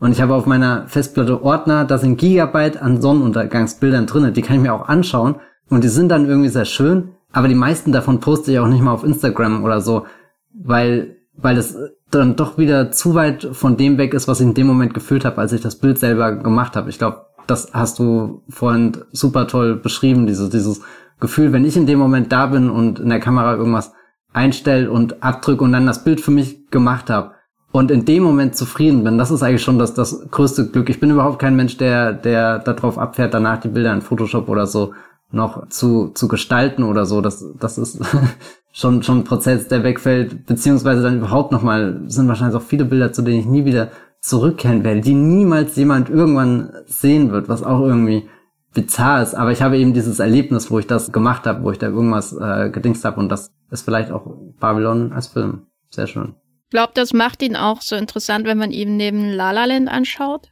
weil in La La Land, den ich ja jetzt nicht so wahnsinnig mochte, da wird ja viel über Kunst gesprochen. Es wird viel darüber über Jazz. über Jazz, ja. Aber es wird auch viel darüber gesprochen, was man für Ideale aufgibt, wenn man Geld damit machen möchte. Dieser ganze John Legend Subplot, der da existiert und oh mein Gott, jetzt macht er Popmusik. Das ist ja so antreibend auch bei La La Land und hier finde ich, hat man das Gegenstück dazu, das viel dunkler und finde ich auch weniger romantisch ist. Also man braucht sowieso, glaube ich, einen extra Podcast über Frage, mag Damon Chazelle verliebte Menschen? so ich interessiert ja. das sich ich, äh, da, dafür? 100 Prozent ja. Also ich finde sowohl La La Land als auch den in Teilen so unfassbar romantisch, das gibt's gar nicht. Ja, aber das ist ja also schon das Grundproblem, was sich dadurch wieder eröffnet bei Babylon ist, sieht Manny Nelly jemals als echten Menschen? Ja, das ist eine berechtigte Verliebt Frage. er sie in sie, sich in sie oder ist sie Hollywood, in das er sich verliebt und das äh, ihm dann aus den Händen gleitet am Ende? Äh, es gibt ja am Anfang diese Szene, nachdem die erste Party vorbei ist und die beiden sich im Sonnenaufgang nochmal draußen vor dem Haus treffen. Und das ist ja so ein bisschen diese Spiegelszene zu Ryan Gosling und Emma Stone steppen da über dem Los Angeles, was sich auch da in der Dämmerung hinlegt. Und das ist schon eine sehr entlarvende Szene, weil, weil eigentlich ist die sehr, sehr taktvoll, sehr, sehr berührend, bis zu dem Punkt, wo er halt so völlig sagt, irgendwie, äh, dass er sie jetzt liebt, dass er in sie verliebt ist und wo, wo schon eher dieses, ich habe mich gerade in diese Idee von all dem verliebt. Und bei, bei Ryan Gosling und Emma Stone fühlt sich's mehr an von, das sind da diese zwei Menschen, die sich gerade ineinander verlieben. Also da habe ich das Gefühl, da ist er mehr an der, der richtigen Liebesgeschichte und bei Babylon ist es eher diese, ja, diese, diese, diese, diese große Idee, die im Raum steht. Die Idee von dem Filmset, aber Diego Calva hat noch keine Ahnung in dem Moment, was da eigentlich an dem Filmset dann genau passiert, was da passieren könnte oder so. Deswegen war das schon irgendwie so eine Szene, wo ich immer, die sieht auch so unfassbar toll aus. Also generell das rosa Licht in dem Film, da bin ich ein paar Mal komplett dahin geschmolzen. Und, und dann sagt er aber diesen, diesen Satz und du merkst schon irgendwie, dass die, dieser Satz so unbeholfen irgendwie rüberkommt. Dadurch, dass er es ausspricht, will er diese Idee fast schon so ein bisschen festnageln. Und das funktioniert nicht für ihn. Und weiß nicht, fand ich fast schon, schon traurig, tragisch irgendwie in dem, dem Moment, dass, dass er da nicht sieht, wie, wie krampfhaft fast er schon, schon ist, diesen, diesen, diesen Hollywood-Traum für sich real werden zu lassen und, und dann ist natürlich klar, dass er danach nur noch von all dem hin und her getrieben wird und, und ganz hastig überall hin und her rennt und so, ja. Das ließ in mir auch die Frage aufkommen, ob äh, Manny Filme liebt oder ob er Hollywood liebt. Ich finde es schwer irgendwie zu beantworten, weil als ich den Film gestern gesehen habe, steckt da schon sehr viel Liebe für Kino, für Film drinne und ich glaube, was, was Babylon vielleicht äh, zu einem gewissen Grad sehr gut auf den Punkt bringt, das hast du, glaube ich, vorhin auch schon angesprochen, ist, dass es ja im Endeffekt auch eine Fabrik ist, wo Menschen zur Arbeit gehen. Und nicht jeder, der, der am Film arbeitet, ist halt, weiß nicht, ein, auch ein Fan von Filmen, schaut gerne Filme, sondern vielleicht sind das auch nur Leute, die halt gerade ihren Job machen, was halt auch daran liegt, dass bis ein Film entsteht, hast du ja so viele verschiedene Arbeitsschritte, die passieren müssen. Und manche sind ja sogar ganz weit weg von diesem Ding, was glaube ich viel mit Filmemachen verbunden wird. Also diese, dieses, dieses dann am Set sein, was, was Giselle hier in einer Szene hat. Aber was ist denn mit den ganzen Jobs, die außenrum in den Studios stattfinden, wo es eher darum geht, irgendwelche Gehaltschecks auszufüllen? Oder so, also wo, wo, wo, wo eigentlich ein, ein Job in diesem Filmkosmos existiert, der aber rein theoretisch auch überall anders in dieser Welt, in irgendeiner anderen Firma existieren könnte und so. Und ich glaube, das schwingt bei, bei Babylon auch manchmal so, so, so mit durch und, und clasht mit, mit dieser, dieser Fantasie, mit diesem, wenn, ähm, wie hast du das vorhin genannt, wenn das Genie des, des Systems oder was war, ja, war der Begriff? Ja. Genau. Und, und der funktioniert einerseits in dieser idealen Version, aber andererseits auch einfach nur dadurch, dass, dass du fast schon in so einem Professional-Level bist. Mit alle machen halt einfach ihren Job und das heißt aber nicht, dass alle das, was am Ende bei rumkommt, dass die dafür auch Feuer und Flamme sind, sondern da, dass es halt irgendwo den Moment gibt, wo der Film auch einfach zu, zu einer Kunstform wird, wo, wo er auch als Kunstform wahrgenommen wird in der Welt, in der Gesellschaft, wo er besprochen wird, wo er gesehen wird, wo er, weiß nicht, gefeiert, zerrissen oder so, so wird, wo, wo, wo wir dann schon wieder in diesem, diesem Afterlife quasi sind. Aber für viele ist vielleicht äh, die werden dir sagen, ich hatte meine beste Zeit meines Lebens, als ich als ähm, Abrechnungsmann im Warner Brothers Lot gearbeitet habe. Ich sagte, ich habe noch nie eine Kamera gesehen, aber ich hatte das beste Kollegenteam da. Also so Hollywood war für mich eine perfekte Erfahrung. Das kann ja auch so eine Geschichte sein, die halt komplett weg von dem ist, was du denkst, was was was Hollywood ist. Und und ich glaube, da da gibt ähm, Babylon auch viele viele Einfallstore, damit du auch diese diese Arten von von wie wie du in in, in Filmen leben, arbeiten, existieren kannst, äh, die die das irgendwie darstellen. Ja, ja. Hätte sich nicht überzeugt haben. Naja, die Frage war ja, ob Manny Film liebt oder Hollywood liebt. Und ich glaub, Ach so, Manny ja, ja, da habe ich mir jetzt lange drum herum geredet. ich glaube, er liebt am Ende definitiv die Filme. Also so wie er da im Kino sitzt, das ist ja. Ja, na, ich weiß nicht. Ich weiß nicht, aber weil Ich, ich überlege auch die ganze Zeit, was ist, wenn, wenn ich Filme liebe und deswegen eigentlich auch gar nicht zulassen kann, dass dieser Film, der eigentlich viel davon ausdrücken könnte, irgendwie eine Hauptfigur hat, die das gar nicht tut. Vielleicht, vielleicht bin ich hier auch in meiner äh, Ich leugne noch Phase. ja, ich meine, man kann ja auch zwei Sachen auf einmal lieben. ah, die Dualität. François ja. Truffauts Jules und Jim gezeigt hat. ähm, nein. Ich liebe ah, Méliès und ich liebe die Lumières. Genau, das ist sowieso ein wichtiger Standpunkt hier, glaube ich, im Wollmilchcast, der nochmal betont werden muss. Äh, Auch wenn der Zug, der einfährt, halt auf den ersten Blick irgendwie geil ist. nein, aber vielleicht können wir mal beispielhaft ähm, über Singing in the Rain reden hier in diesem Film. Weil wir haben ja vorher lange Zeit, so musikalisch gesehen, diesen treibenden äh, Einflüsse verschleißenden Score von Justin Hurwitz, den ich wirklich ähm, sehr toll finde und ich glaube, den werde ich in Zukunft auch als Arbeitsmusik nehmen. Im Moment höre ich jetzt äh, gerade wieder Imitation Game, obwohl ich den noch nie gesehen habe, aber es ist so ein Score, den ich seit Jahren beim Arbeiten höre. Und ich glaube, ähm, Babylon hat auch Potenzial dazu, ein Arbeitsscore zu sein, weil er mich vorantreibt, genau wie die ähm, Klaviernoten von, war das Alexandre Desplat? Das muss das klar sein. Hey, hier übrigens, ich hab, bin neulich fall immer wieder in das ähm, Theory of Everything hier, das Stephen Hawkins Biopic mit, mit Eddie Redmayne. Der hat auch so einen richtig tollen Soundtrack, wo, wenn du da einmal eingelullt bist, kommst du da auch nicht mehr raus. Ähm, das ist das, was so musikalisch neben den vielen Dialogen und dem Geplapper, manchmal auch, manchmal sind es Dialoge, manchmal ist es Geplapper, so auf der Tonspur, sag ich mal, dominiert. Was so das Pl Geplapper angeht, wollte ich noch eine ähm, Referenz hier in den äh, Podcast hineinwerfen, die mir sehr oft äh, in, in Erinnerung kam, und zwar Orson Welles' The Other Side of the Wind.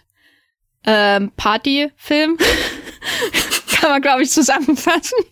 Höll Höllenpartyfilm. Bei Netflix ist der, glaube ich, immer noch. Genau, da muss ich oft dran denken, aber so, das ist das, was so dominiert, so das, das Gerede und, und die äh, Musik natürlich von Justin Hurwitz. Und bis wir dann irgendwann eben in diesem Kino sitzen und den älter gewordenen Manuel dann wieder sehen und wir, wir sehen erst die, die eine Musical Nummer, die sehen wir richtig. Und dann später haben wir vor allem die Perspektive auf ihn.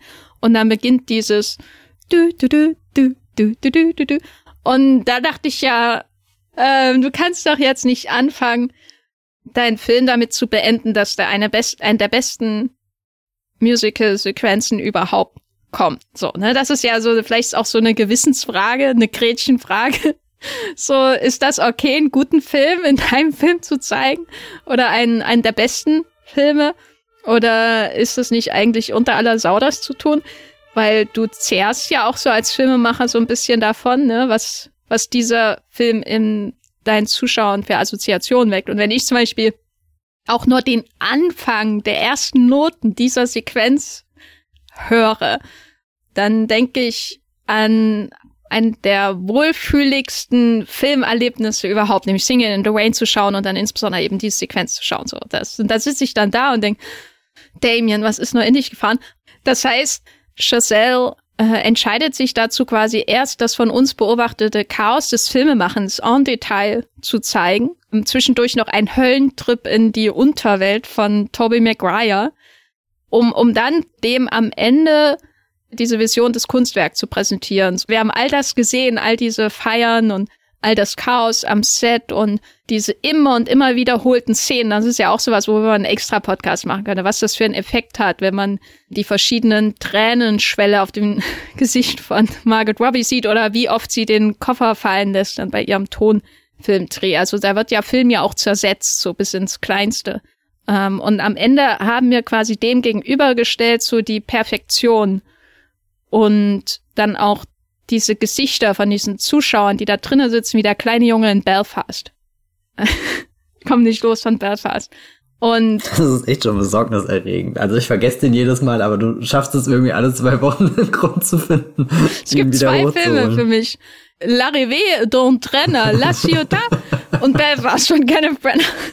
Und, und ähm, was waren denn deine Gedanken, als das Singing in the Rain gespielt wird? Wie, was hältst du denn davon, dass jemand ein Klassiker, der einfach mit dem jeder Film begeisterte, der ältere Filme schaut, Assoziation hat, dass der das dann einfach einbaut. Vor allem auch noch Chazelle, der ja selber in La La Land dann Stanley Donen auch äh, hier und da zitiert.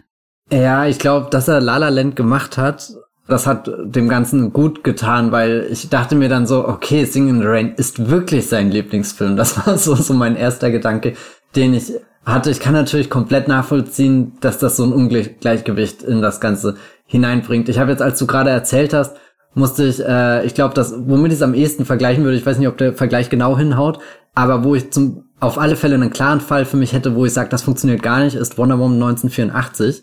Der verwendet nämlich Soundtrack, der nichts mit Wonder Woman zu tun hat. Unter anderem, glaube ich, so ein John Murphy Stück, was für mich, glaube ich, eher so mit Sunshine oder so verknüpft ist und da schon extrem gut in diesem Film funktioniert. Ich hoffe, dass das jetzt wirklich das Sunshine-Stück ist. Wenn nicht, dann äh, korrigiert mich bitte in den äh, Kommentaren zu diesem Podcast. Aber es ist nicht nur, nur dieser, dieser eine Song, sondern er hat auch diesen Beautiful Lie Song, also einen Theme, was zwar auch von Hans Zimmer und Chunky XL komponiert wurde, also passt auch irgendwie zu DC, aber halt in dem, dem, dem Batman vs. Superman Film vorkommt, wenn Bruce Wayne seine Eltern verliert. Also klarer wird ein Theme, also ein, ein Leitmotiv in einem Film eigentlich nicht. Und jetzt ist das so völlig random drinnen. Wonder Woman 1984, der zu einer anderen Zeit spielt, sich um eine völlig andere Figur dreht, einen ganz anderen Kontext hat und also ich mag ja eigentlich den zweiten Wonder Woman Film, aber das hat mich total gestört und und verstehe auch bis heute nicht, warum sie das gemacht haben, so sowas markantes wieder ähm, zu zu verwenden und und da hat es nicht mal funktioniert, obwohl es rein theoretisch in in der gleichen filmischen Umgebung in diesem gleichen Cinematic Universe stattgefunden hat und das heißt, die logische Konsequenz wäre eigentlich, wenn ich bei Wonder Woman so energisch darauf reagiere, müsste mich ja der der ähm, Sing in the Rain im hohen Bogen aus dem Kino rauskatapultieren und dass sich Diego Calva am Ende von Babylon begibt, aber gleichzeitig war ich viel zu neugierig zu sehen, was er denn daraus macht. Und dann, dann war, glaube ich, Singing in the Rain tatsächlich nicht der Knackpunkt, obwohl das irgendwie so, so wie was Vollkommenes da dann steht von, von, von so einer Idee von Kino, die, die in dem Film hinterherjagt, der, der Chazelle in seiner Karriere über La La Land und ähm, Babylon hinterherjagt. Ich glaube, das ist dann aber dann doch irgendwie überschattet worden von der ultimativen Kinomontage, die er halt am Ende reinknallt, weil das dann halt wirklich war, wo er, wo er ausgerissen ist. Also ich glaube, dass, dass er einen, einen Historienfilm dreht, der sich in einer etwaigen Authentizität, Authentiz Authentizität wägt, einer vermeintlichen, und, und dann irgendwie später einen, einen um, Sing in the Rain zeigt, der in dieser Zeit durchaus zulässig ist. Ich glaube, das, das stört mich dann weniger. Das ist halt so ein, so ein typisches Ding. Und, und weiß nicht, das hat dann fast sowas wie, wie äh, an Blond muss ihr zum Beispiel denken, wenn, wenn Andrew Dominic da versucht, auch diese ganzen Marilyn Monroe Fotos nachzustellen, wenn er auch ins Kino geht, wenn er hier Diamonds Are Girl Best Friends und so in seinen Film integriert. Das hat sich eher ein bisschen in diese Richtung eingeführt mit, im Prinzip hat, hat, hat er den Film gemacht, der sowieso schon dahin schielt. Warum denn dann nicht auch schauen, wie man, wie man das Vorbild noch mit einbauen kann? Aber was dann halt wirklich dieser, dieser unfassbare Moment ist, wenn du halt in den 50ern im Kino sitzt und dann siehst du halt das Bild von Avatar. das ist, und, und der nächste Schnitt führt dich zu Persona oder so. Und äh, du hast das vorhin, ähm, als wir ganz kurz über den Film geredet haben, hast du irgendwie so gesagt, das fühlt sich an, als hat äh, jemand kurz auf die Play-Taste von einem David Ehrlich Jahresrückblicksvideo gedrückt. Und das finde ich eigentlich sehr faszinierend, weil es treffend ist, aber weil es eigentlich auch nicht zusammengehört in dem Sinne. Eigentlich schauen wir im Kino den Film, den halt ein Filmteam geschaffen hat. Das ist der, der, der fertige Film, den wir bekommen. Und David Ehrlich geht am Ende von 365 Tagen hin und sagt, ich habe dieses Jahr, keine Ahnung, 800 Filme gesehen und ähm, das sind die 25 beeindruckendsten und die schneide ich jetzt einfach zusammen mit Bildern, die mir in Erinnerung geblieben sind, mit Bewegungen, mit Gesichtern, mit Musik, komponiert er so, so, einen, so einen neuen Best-of draus, der aber nur existiert im Bewusstsein von den, den vorigen Filmen. Also es ist klar, du kannst das Video auch einfach so schauen, ohne einen dieser Filme gesehen zu haben und bist dann beeindruckt, wie, wie gut das zusammengeschnitten ist und was da vielleicht für eine kleine Geschichte funktioniert wird. Aber vor allem funktioniert das Video ja mit diesem, diesem Rückblicksgedanken, den du hast, dieses, da kommt noch mal alles zusammen und schau dir an, was für eine Wucht das irgendwie zusammen haben kann und also ich will nicht sagen, dass das eine verbotene Grenze ist, die Babylon da passiert, aber was ist denn, wenn Babylon jetzt schon diese Best-of-Montage mit drin hat? Was soll denn David Ehrlich nächstes Jahr zusammenschneiden? Äh, beziehungsweise der hätte ihn ja dieses Jahr, ähm, äh, ist ja eigentlich ein 2022er Film, aber wo er irgendwie so, so, so eine, ja, so, so eine Grenze überschreitet, die sich dann auf einmal ganz nah anfühlt. Also eigentlich ist, ist Babylon Film, der, der nicht weiter von mir weg sein könnte. Bei so, fängt bei sowas Banalem an, wie es ist ein amerikanischer Film, der da drüben in Hollywood entstanden ist, das ist, weiß nicht, schon mal eine große Distanz drin. Dann sind da Leute drin, mit denen verabrede ich mich nicht abends irgendwie zum, zum, zum Kino gehen, sondern das sind halt diese, diese Megastars und so. Also du hast da diesen großen Film und auf einmal hat der ein Element, was ich hier in diesem Moment, wie wir miteinander über Babylon sprechen, auch schneiden könnte. Und das bringt ihn auf einmal runter auf so eine, Augenhöhe, wo, wo er quasi genauso, oh mein Gott, er ist genauso wie ich. äh, die, die, diese, dieser, dieser Film, er, er schaut genau die gleichen Filme und er schaut genauso begeistert halt rüber zu, zu Avatar, wie er, wie er zu diesem Singing in the Rain, also das Singing in the Rain im Endeffekt die Startschussrampe ist für, für eine, für eine, ja, für eine wirklich sehr mutige äh, Montage an, an Filmschnipseln, wo ich auch wirklich gerne in, im Detail äh, erfahren würde, warum welcher Film und warum welcher Frame. Mein erster Guess ist einfach, er hat versucht, so, so diese, weil es ja in dem Film auch um die Wegweisen, um, um große Umbrüche und so geht, also Tonfilm und äh, Stummfilm, hier die, diese, diese Ablösung, die, die im Zentrum von Babylon steht. Deswegen, glaube ich, tut er auch viele Filme rein, denen du halt so, so was Wegweisendes zusprichst. Und dann ergibt auch Sinn, dass halt der einzige moderne Film eigentlich, der wirklich drin ist, der Avatar-Film ist, der halt mit 3D. Naja, es ist auch äh, äh, ein Raptor drin, ne? Das ist mir natürlich yeah, okay, sofort okay, ins, yeah. ins nee. Auge geschossen. ist mir das ins Auge geschossen wie die Rasierklinge bei Buñuel, die auch hier drin ist. oh mein Gott, ja. Aber es ist schon, also nee, oh Gott, ich will jetzt gar nicht drauf rumhacken, dass zu wenig äh, junge Kinofilme, ich meine, es ist halt einfach ein Versäumnis, da Fluch der Karibik 3 nicht unterzubringen, aber das muss Giselle wissen wir, äh, das äh, rechtfertigt, wenn er, äh, wenn er in die Filmhölle kommt, aber gut. Ähm, nein, um Gottes Willen. Nee, ich, ich habe den Faden komplett verloren, ich habe jetzt auch lang geredet, aber konntest du irgendwas davon nachvollziehen, was ich gerade versucht habe zu, zu erzählen? Ja. also ich werde noch mal einen halben Schritt zurückgehen, ja, ja, geh, ähm, geh, geh, weil, weil ich saß ja, wie gesagt, ich saß da gestern in dem ähm, dürftig gefüllten Kino in einer Nachmittagsvorstellung drin. Und da kam Singing in the Rain. Ich dachte, what the fuck, muss ich ihnen jetzt drei Sterne weniger geben? nicht, dass ich aktiv Filme so schaue, aber ich dachte schon, Brewer, kannst dich doch nicht darauf ausruhen, dass du jetzt einen der größten Filme aller Zeiten zeigst, am Ende deines Films. Und gleichzeitig dachte ich dann aber, je länger das lief, wie lustig das ist. Also ich muss, musste fast so sehr lachen, irgendwie innerlich, wie bei der Szene mit Er war Alkoholiker. Oder mit der Lanze im Bauch. Da liegt der Tote. Aber äh, wie lustig das ist, dass jemand in einem Film über den Übergang von der Stummfilmszeit zum Tonfilm, den größten Film über den Übergang von der Stummfilmzeit zum Tonfilm zeigt, so.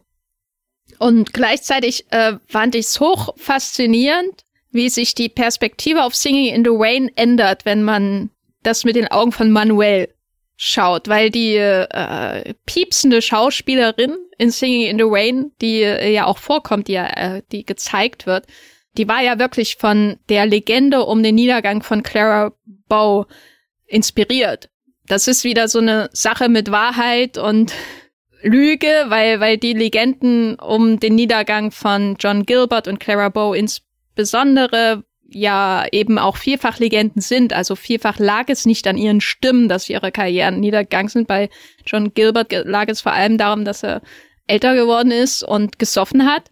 Und bei Clara Bow war es sicherlich auch Veränderung des Geschmacks, lag nicht nur an, an ihrer Stimme oder so. Aber der Film beschäftigt sich ja auch damit, was passiert, und darin ähnelt er auch The Fablemans von Spielberg, was passiert, wenn man die Legende weiter transportiert und nicht die Realität. Also ohne jetzt The Fablemans vorwegzunehmen, gibt es da einen signifikanten Moment, wo The Man Who Shot Liberty Valance eine Rolle spielt. Uh, und uh, die Idee von The Man Who Shot Liberty Valance ist ja Print the Legend. Ne? Das ist immer spannender als die Realität und die Wahrheit zu kennen. So, und das ist für mich auch so eine Antriebskraft von Babylon, weil der Film ja insgesamt mit der Wahrheit sich nicht sehr mit der Wahrheit befasst, sage ich mal. Also das ist das ganze Konzept des Films, dass Filme machen verdichtet wird und dass die in einer Sequenz Filme machen wie 1916 und wie 1927. So, das ist irgendwie der Gag an der Sache auch von Babylon. Und dass er sich auch auf Hollywood Babylon bezieht, was eben zu großen Teilen gelogen ist. So, also es geht ihm um dieses Print the Legend. Weil das ist das, woran man sich im Zweifelsfall erinnert und nicht wie wirklich Menschen gearbeitet haben am Set. So, das wird vergessen, das wird in der Zeit hinweggeweht. Und Singing in the Rain ist ja auch ein Print the Legend Film im Grunde, weil dieser Mythos der piepsenden Stars aufgenommen wird, um die Geschichte des Übergangs zum Tonfilm unterhaltsam zu gestalten. Es gab natürlich wirklich Stars, die deswegen ihre Karriere mehr oder weniger verloren haben, weil ihre Stimmen problematisch waren, aber Singing in the Rain erzählt ja die extreme Legendenversion davon. Und das sieht man dann eben am Ende dieses Films. Und ich war noch nie so wütend auf Singing in the Rain. als ich am Ende beim Babylon sitze und denk, das könnt ihr doch Nelly nicht antun, so einen Film über sie zu machen, obwohl das nichts mit der Wahrheit zu tun hat. Der Film setzt ja Singing in the Rain erstmal dann auch in einen neuen Kontext. Das hat mich dann so beim Schauen irgendwie versöhnt, ne, dass ich, dass ich eine neue Perspektive auf diesen alten Film gewonnen habe. Und dann kommt natürlich der äh, 2001-Moment von Babylon. Und da dachte ich auch, wie gesagt, ich dachte wirklich zuerst kommt jetzt wirklich hier eine David Ehrlich-Montage. Und, und das war für mich so zeitweise dann auch wieder irgendwie der schlimmste Moment im Film, dass ich mir jetzt irgendwie so ein Best of Cinema anschauen muss.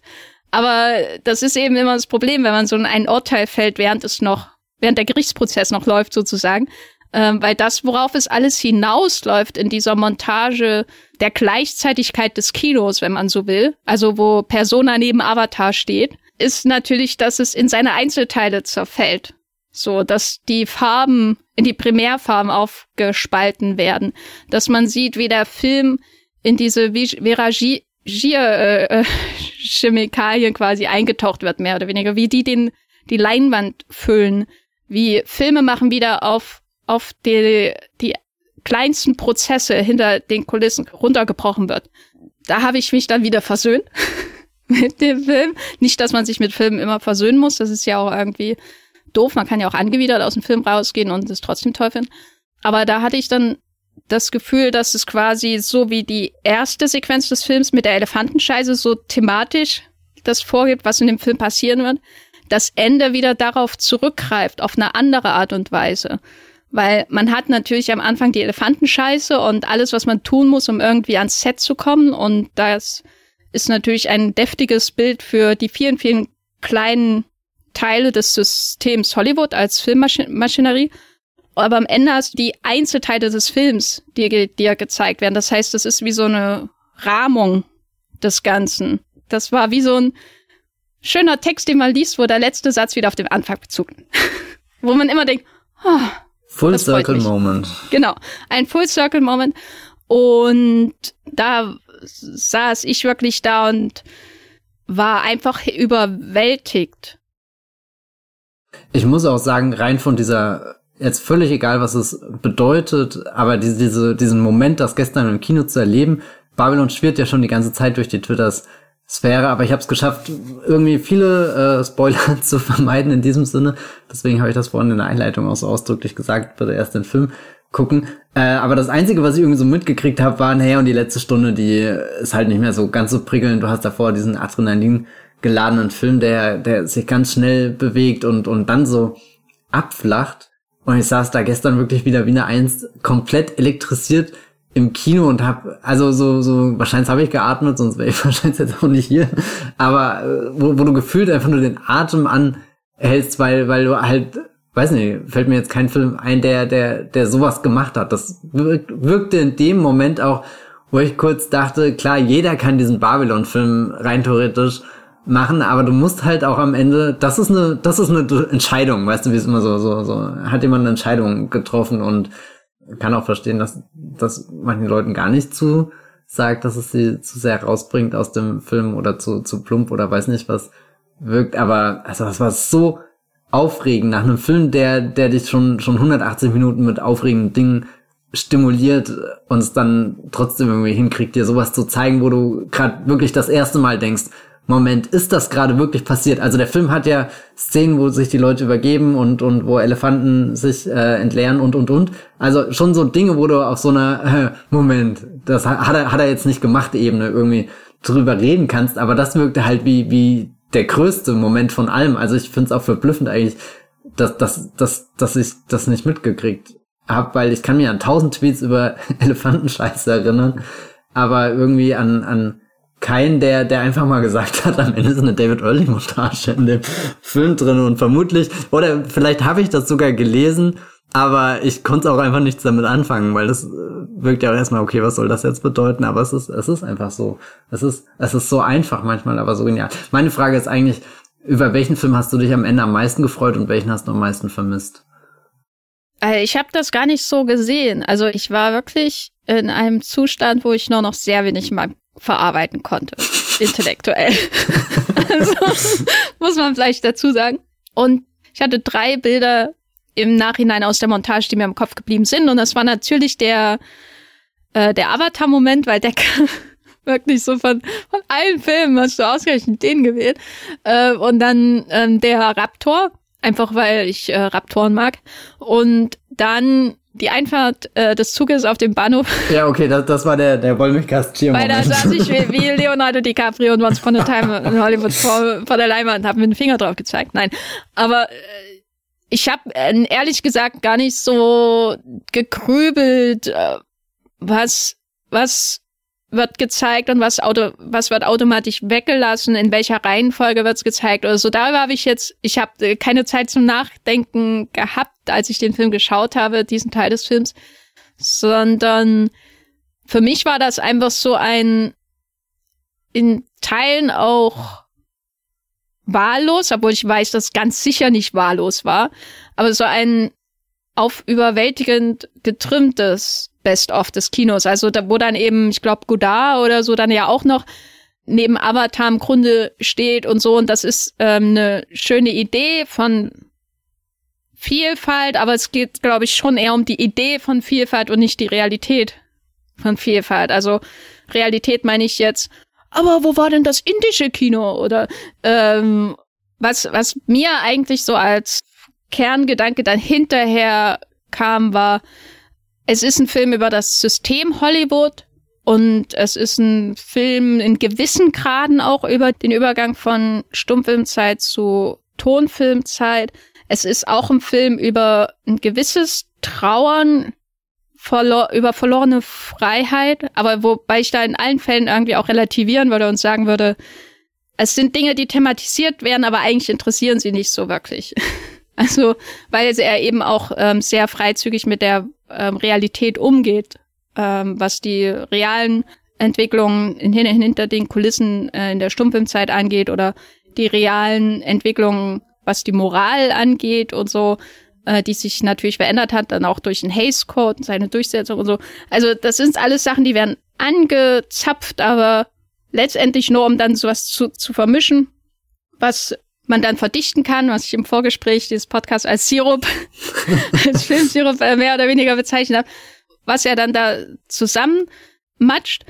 Und das macht unglaublich viel Spaß, das anzuschauen und schockiert auch und so, aber im Großen und Ganzen sind es alles Dinge, die zwar thematisiert werden, aber die nicht tiefer analysiert werden, sondern das, was tiefer analysiert wird, ist ja eher so die Idee des Filmemachens an sich. Und deswegen steht dann auch zum Beispiel am Ende Persona mit da drin, obwohl der Film sich nicht mit dem europäischen Arthouse-Kino befasst oder so.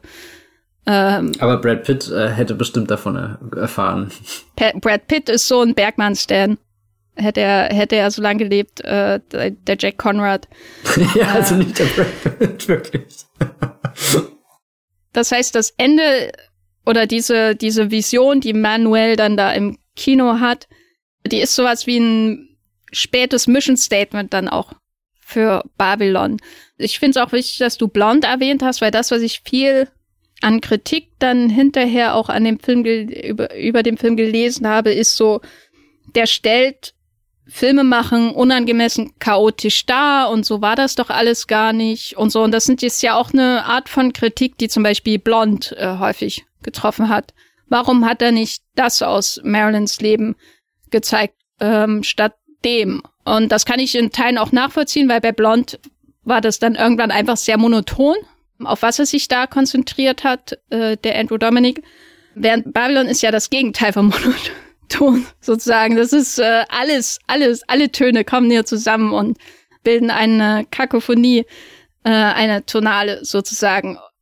Das ist für mich äh, dann auch im Finale irgendwie wieder erkenntlich, wenn alles wieder so verdichtet wird. Weißt du, also die, die Vision auf das Stummfilmkino, die ähnelt äh, der finalen Vision auf Film an sich, weil, weil das Stummfilmkino, wie es in Babylon gezeigt wird, hat ja nie so in dieser Form existiert nicht 1926, sondern alles kommt ja zusammen, was er irgendwann mal in Hollywood Babylon und bei Karen Brownlow oder sonst wo gelesen hat. Und dann wird es so verdichtet, gerade in dieser großen Steppensequenz, da in der Wüstensequenz oder was weiß ich, als wäre alles, was im Stummfilm über, im Verlauf von 20 Jahren passiert ist, 1926 an diesem Ort passiert, so. Und so sehe ich auch dieses Finale, diese vielen, vielen kleinen Elemente Film, die da zusammentreffen, so als hätte jemand dann eben die 130 Jahre Filmgeschichte so verdichtet am Ende und deswegen ähm, bildet das dann eben auch so einen schönen Rahmen dann auch.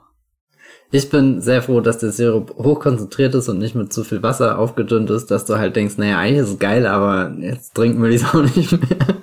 ähm, was ich mir die ganze Zeit gefragt habe, wo wir hier über diese, diese Schlussszene reden, wie würden wir über die Schlussszene reden, wenn der Film davor eigentlich ziemlich furchtbar gewesen wäre? Also was wäre, wenn, wenn dieser Schluss an, an, an, an Kenneth Brenners äh, Belfast hinten dran geklebt worden wäre? Also, keine Ahnung, ob ich das jetzt wirklich wissen will. Aber ich glaube, es tut sehr gut, dass, dass Babylon davor halt auch schon, also dass es nicht nur diese Schlusssequenz ist, die, die ihn irgendwie so groß macht, sondern dass er dir davor schon sehr viel Film, Kino einfach zum Erleben ähm, gibt also, oder ich glaube, so, so eine Grundfrage ist ja, holt Chassel da jetzt eigentlich viel bessere Filme raus, um sich da dran hochzuziehen?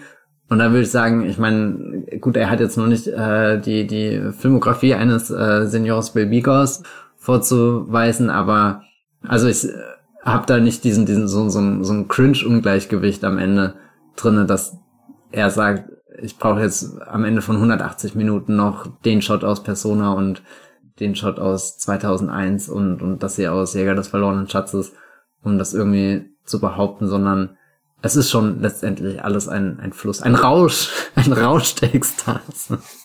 Ja, ich finde, ich finde, das Ende ist auch irgendwie so ein Statement der Selbstständigkeit, weil das, was mir an La La Land nicht gefallen hat, ist, dass er nachäfft, wie das Classical Hollywood Musical aussah. Bei La La Land hatte ich bis hin zu den Fähigkeiten der Schauspielenden in den Tanzszenen immer das Gefühl, ich sehe irgendwie die, die schlechtere Version von etwas, was ich zu Hause im Regal habe.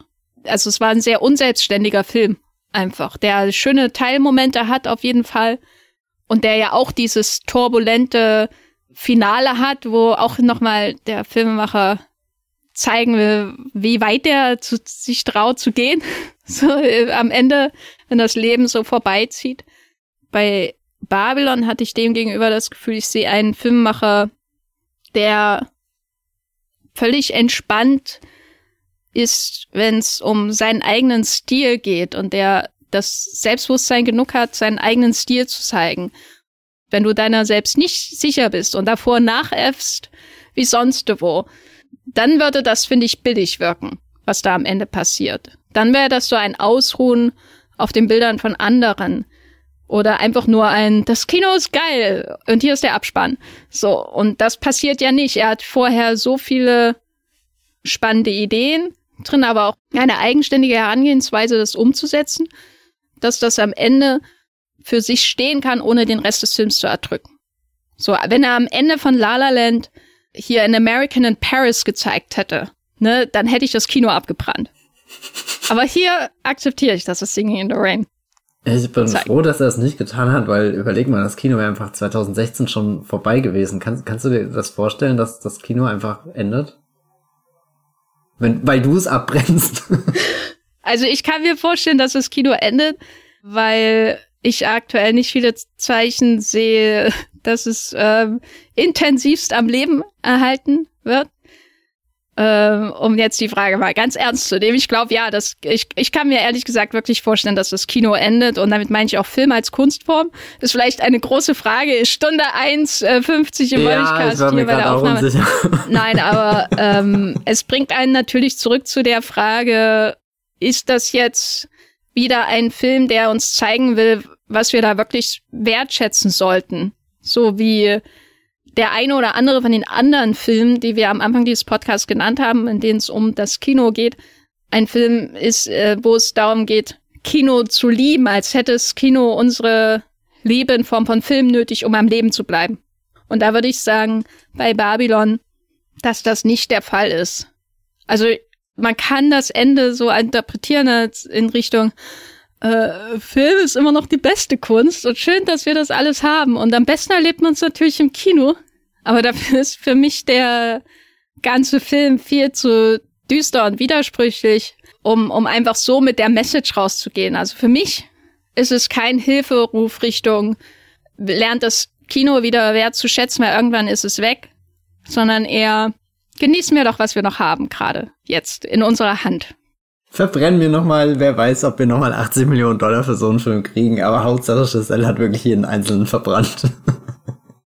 Ja, wie siehst du das denn? Ja, ich weiß nicht, ich habe eher das Gefühl, dass, ähm, ich meine, du hast recht, der Film gibt dir eigentlich drei Stunden einen Grund, um nicht an dieses Ding vom Kino zu glauben, was dann im Endeffekt so, so hineingelesen werden könnte. Und ich glaube, da machen das ja diverse TV-Spots mit Nicole Kidman schon in kürzerer Zeit deutlich effizienter. Und gerade in diesem, äh, weil wir eh schon von Avatar gesprochen haben, jetzt Avatar 2, der wieder kam, oder dieses Jahr Top Gun, das sind für mich definitiv Filme, mit denen auch dieses, dieses, das musst du im Kino erlebt haben, Narrativ verbunden sind. Und ich glaube, durch die ganze Pandemie, sage, rede ich jetzt mal aus meiner Perspektive, seitdem ich ins Kino gehe, war die Corona-Pandemie das erste Mal wirklich ein Moment, wo, wo ich ernsthaft drüber nachgedacht habe mit, ja, ist das Kino vielleicht wirklich was, was nicht immer besteht? Dieser, dieser Film, dieser Ort, dass ich da hingehe, dass das in so einem Aufwand produziert wird, weil es gab auch sehr dunkle, düstere Monate im Lockdown, wo, wo ich auch irgendwann nicht mehr den, den Netflix-Screen äh, sehen konnte und einfach raus bin in den dunklen Park und nie wieder zurückgekehrt bin. Da bin ich wie Nelly Laroy einfach verschwunden und naja, bin dann irgendwie unten in der Ecke von Variety aufgetaucht. Aber äh, hier sitze ich lebend und kann weiterreden, also alles gut gegangen. Ja, ich äh, frage mich die ganze Zeit, die Filme, die wir am Anfang aufgezählt haben, da steckt schon diese Erinnerung fürs Kino, auch diese Liebe fürs Kino drin, aber für die steckt für mich auch vor allem dieser, dieser persönliche Film eines Filmemachers ähm, drin. Also ich glaube, ich schaue jetzt zum Beispiel nicht Licorice Pizza und habe das Gefühl, den hat PTA gedreht, Paul Thomas Anderson, damit er, hier guck mal, äh, das San Fernando Valley und wow, sondern das, das ist schon eher was, was persönlich angelegt ist und das sehe ich auch bei Belfast von Kenneth Brenner, den Spielberg habe ich jetzt noch nicht geschaut, äh, Empire of Light auch nicht.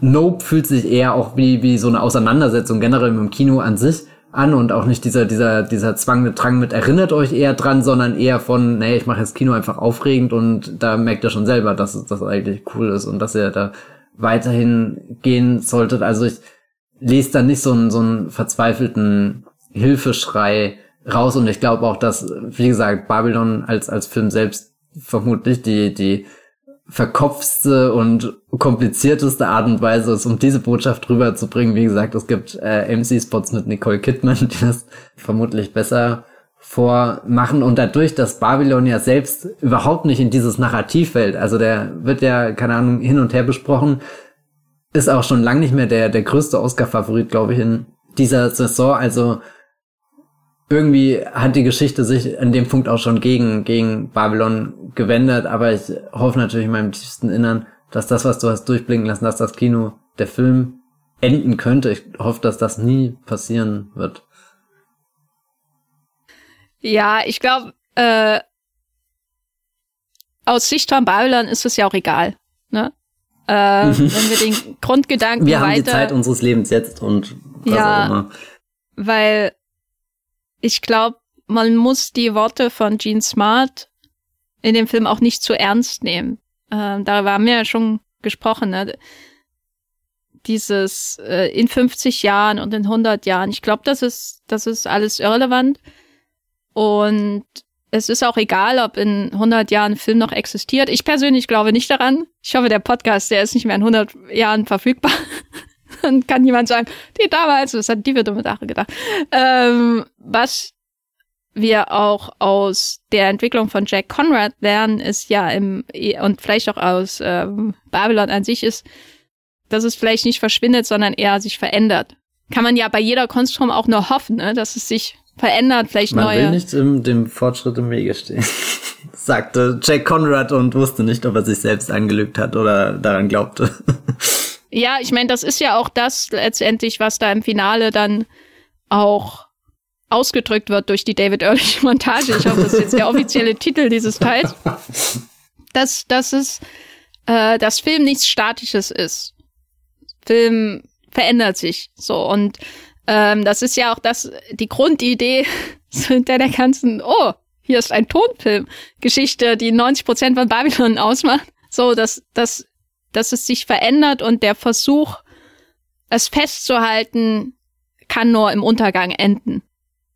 Äh, und das ist dann auch ein Fazit dieses Podcasts. Ich will dir Ähm. noch eine unmögliche, fiese Frage stellen, einfach nur, um sie mal Oh ausgesprochen nein. zu haben. Wenn du glaubst, in 100 Jahren endet der Film, was ist der letzte Film? Ich weiß nicht, ich glaube nicht, dass es einen letzten Film geben wird. Ich glaube eher, dass es in andere visu- audiovisuelle Erzählformen übergeht. Einfach, dass das verschwindet wie Nelly in der Nacht. So, und dann liest du zehn Jahre später einen Zeitungsausschnitt, der dir zeigt, dass sie wenig später ähm, vergessen gestorben ist. Es klingt jetzt übelst düster. das Ende des Podcasts. Mom, Weil wir überhaupt nicht will nach Hause. argumentativ äh, tie- tiefer drauf eingehen können, warum der Film verschwinden wird. Aber wenn ich eines aus der Kunstgeschichte zum Beispiel gelernt habe, ist, dass, dass bestimmte Formen von visueller Kunst einfach in andere übergehen und manche bleiben so, wie sie sind. Also es werden natürlich auch heute noch ähm, zum Beispiel Porträts gemalt. ne? so war einfach gesagt.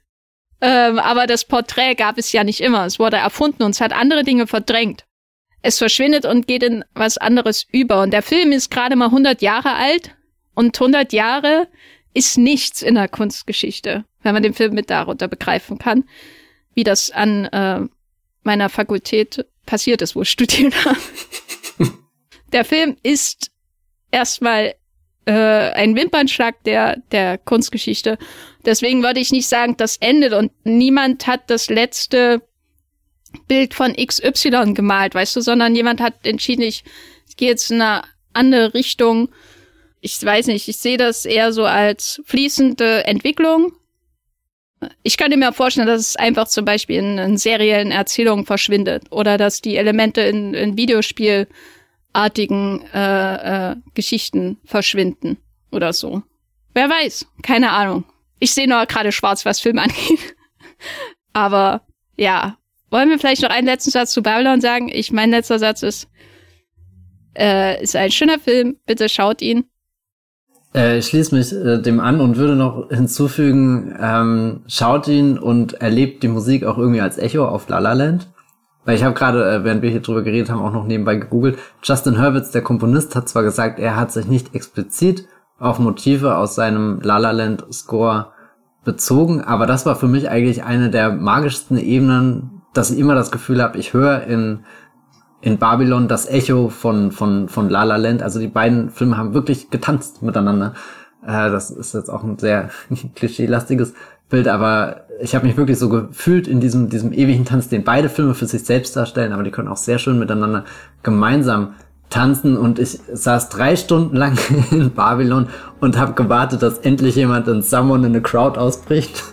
Aber dann kam die große David Early-Montage. Also alles gut, Leute.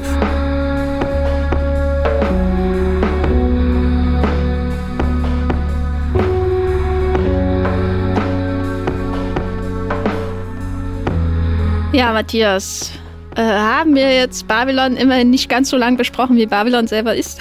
Wir haben noch eine Stunde Zeit. Wir können noch mal so, eine, so, ein, so einen Deep Dive machen.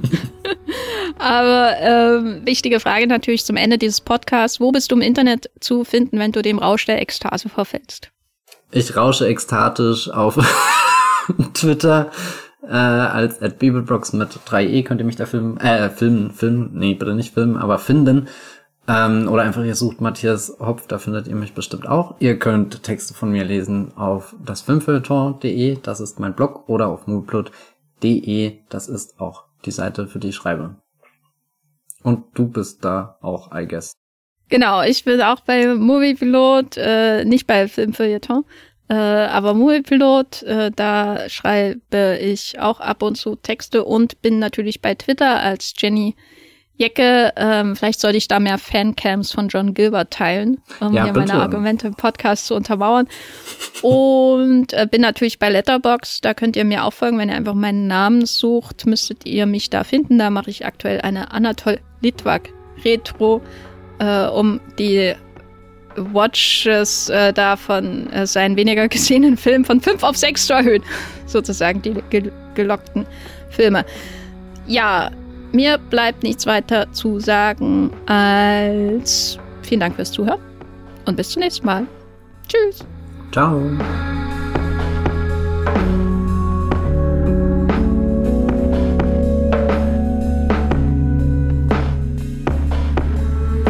Der Wollmilchcast wird produziert von Jenny Jecke und Matthias Hopf.